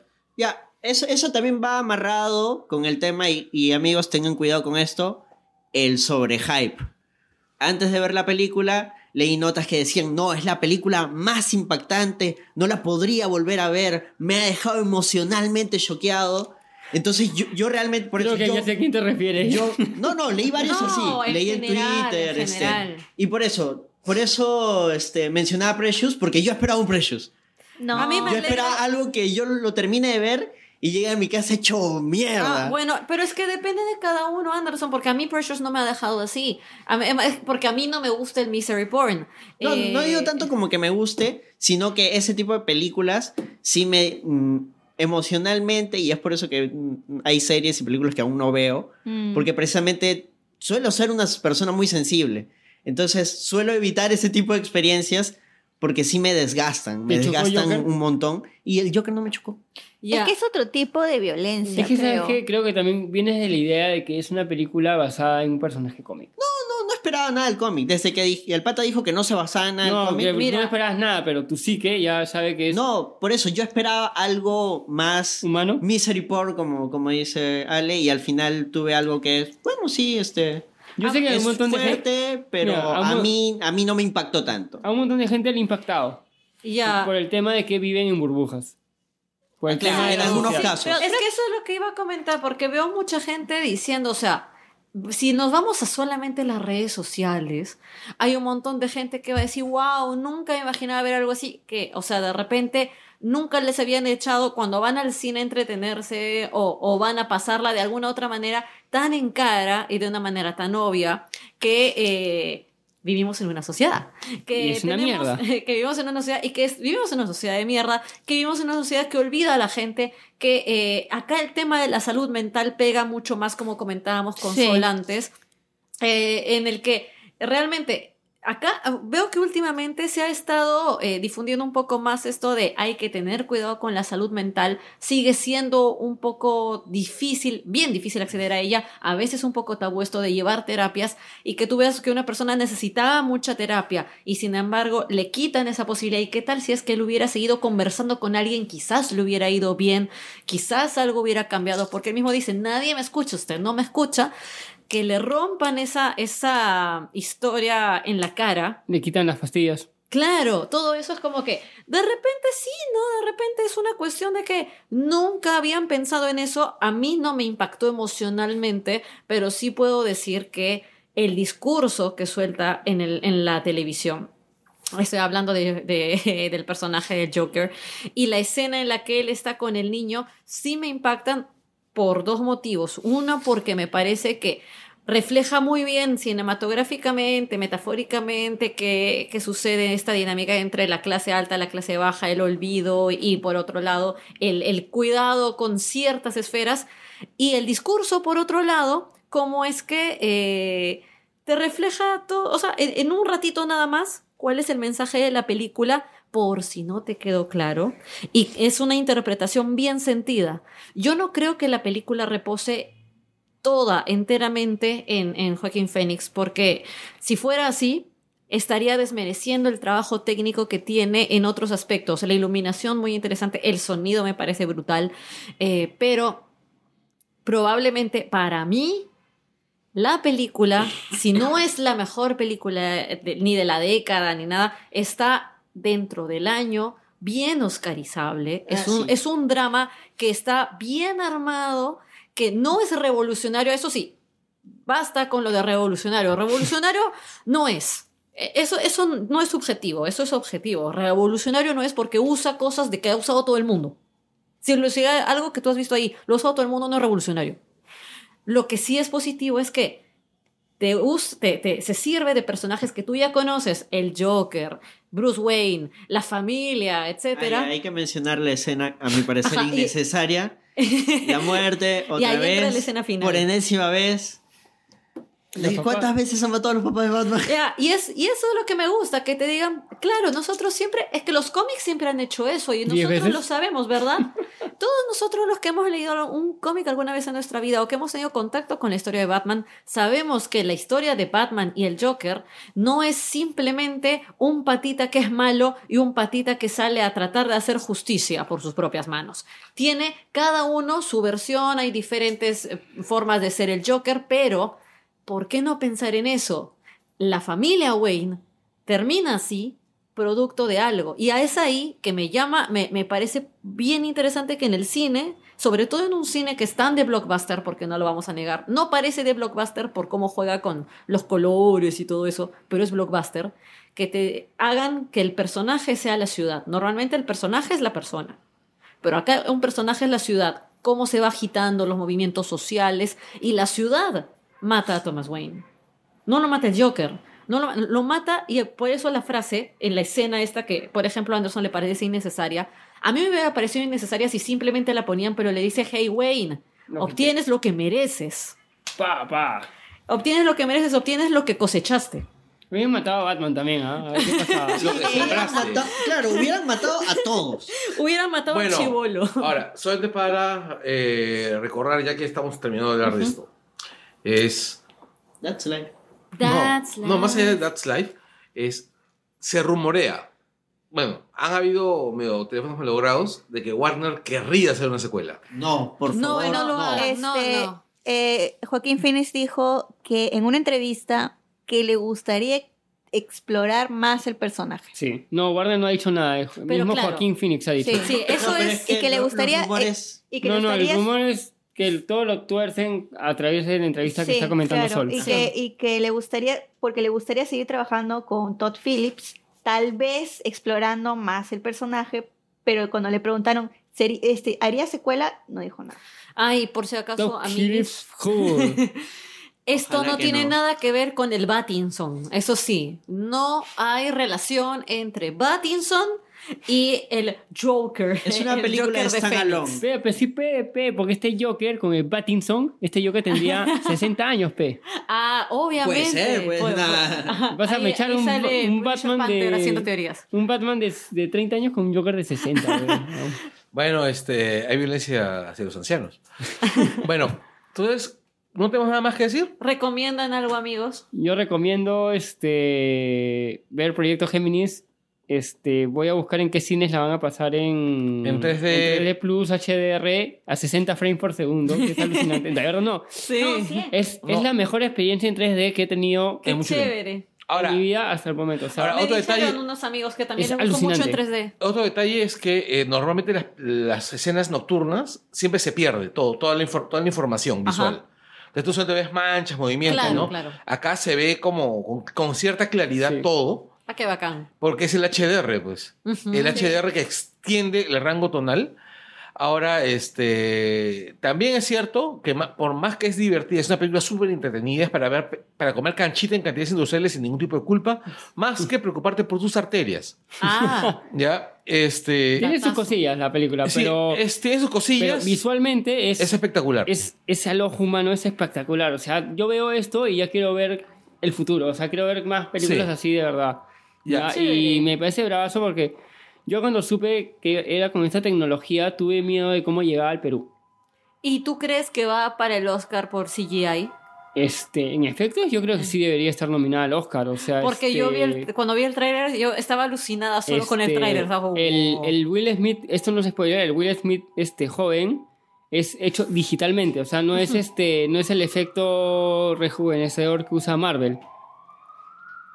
Pero yo creo que sí. ¡Qué de- miedo, sí, podría ser nominada a efectos, o sea, este. Tiene su, tiene su gracia. Eso. Eh. Ahora, yo recomiendo una novela que estoy leyendo, una novela gráfica que acabo de leer, Qué lindo. que, que vamos, que, ¿cómo se llama? Voy a hablar con el autor para hacer alguna pequeña entrevista para luego pegar al, al programa Qué que se llama este, El Convoy, que es de Eduardo Romero. Vaqueros. Es, no, es este Naval. Naval. Es muy paja.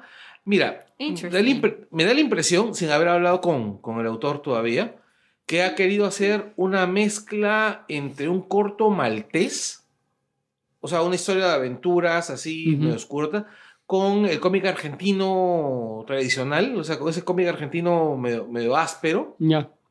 O sea, ese cómic argentino que también bebe las redes europeas, que es bien áspero. Tendrían que leerlo. ¿Es peruano el autor? Es peruano, sí, es peruano. Qué paja. Es Mm, este, tiene- usuario. la historia es bien Edgar Allan Poe. ¿Es bien qué? Edgar Allan Poe, ¿Ah, sí? sí. La historia es bien Edgar Allan Poe. Interesante. Ya, eh, la novela tiene pocas páginas. Ahora, la edición la hace eh, una editorial. Un... ¿Ustedes recuerdan este blog de cómic, cómic Apocalipsis? ¡Ah, ya sé quién lo hace! No. ¡No! Sí, Guido Cuadros, que es un personaje que, bueno, que mucha gente no quiere para nada.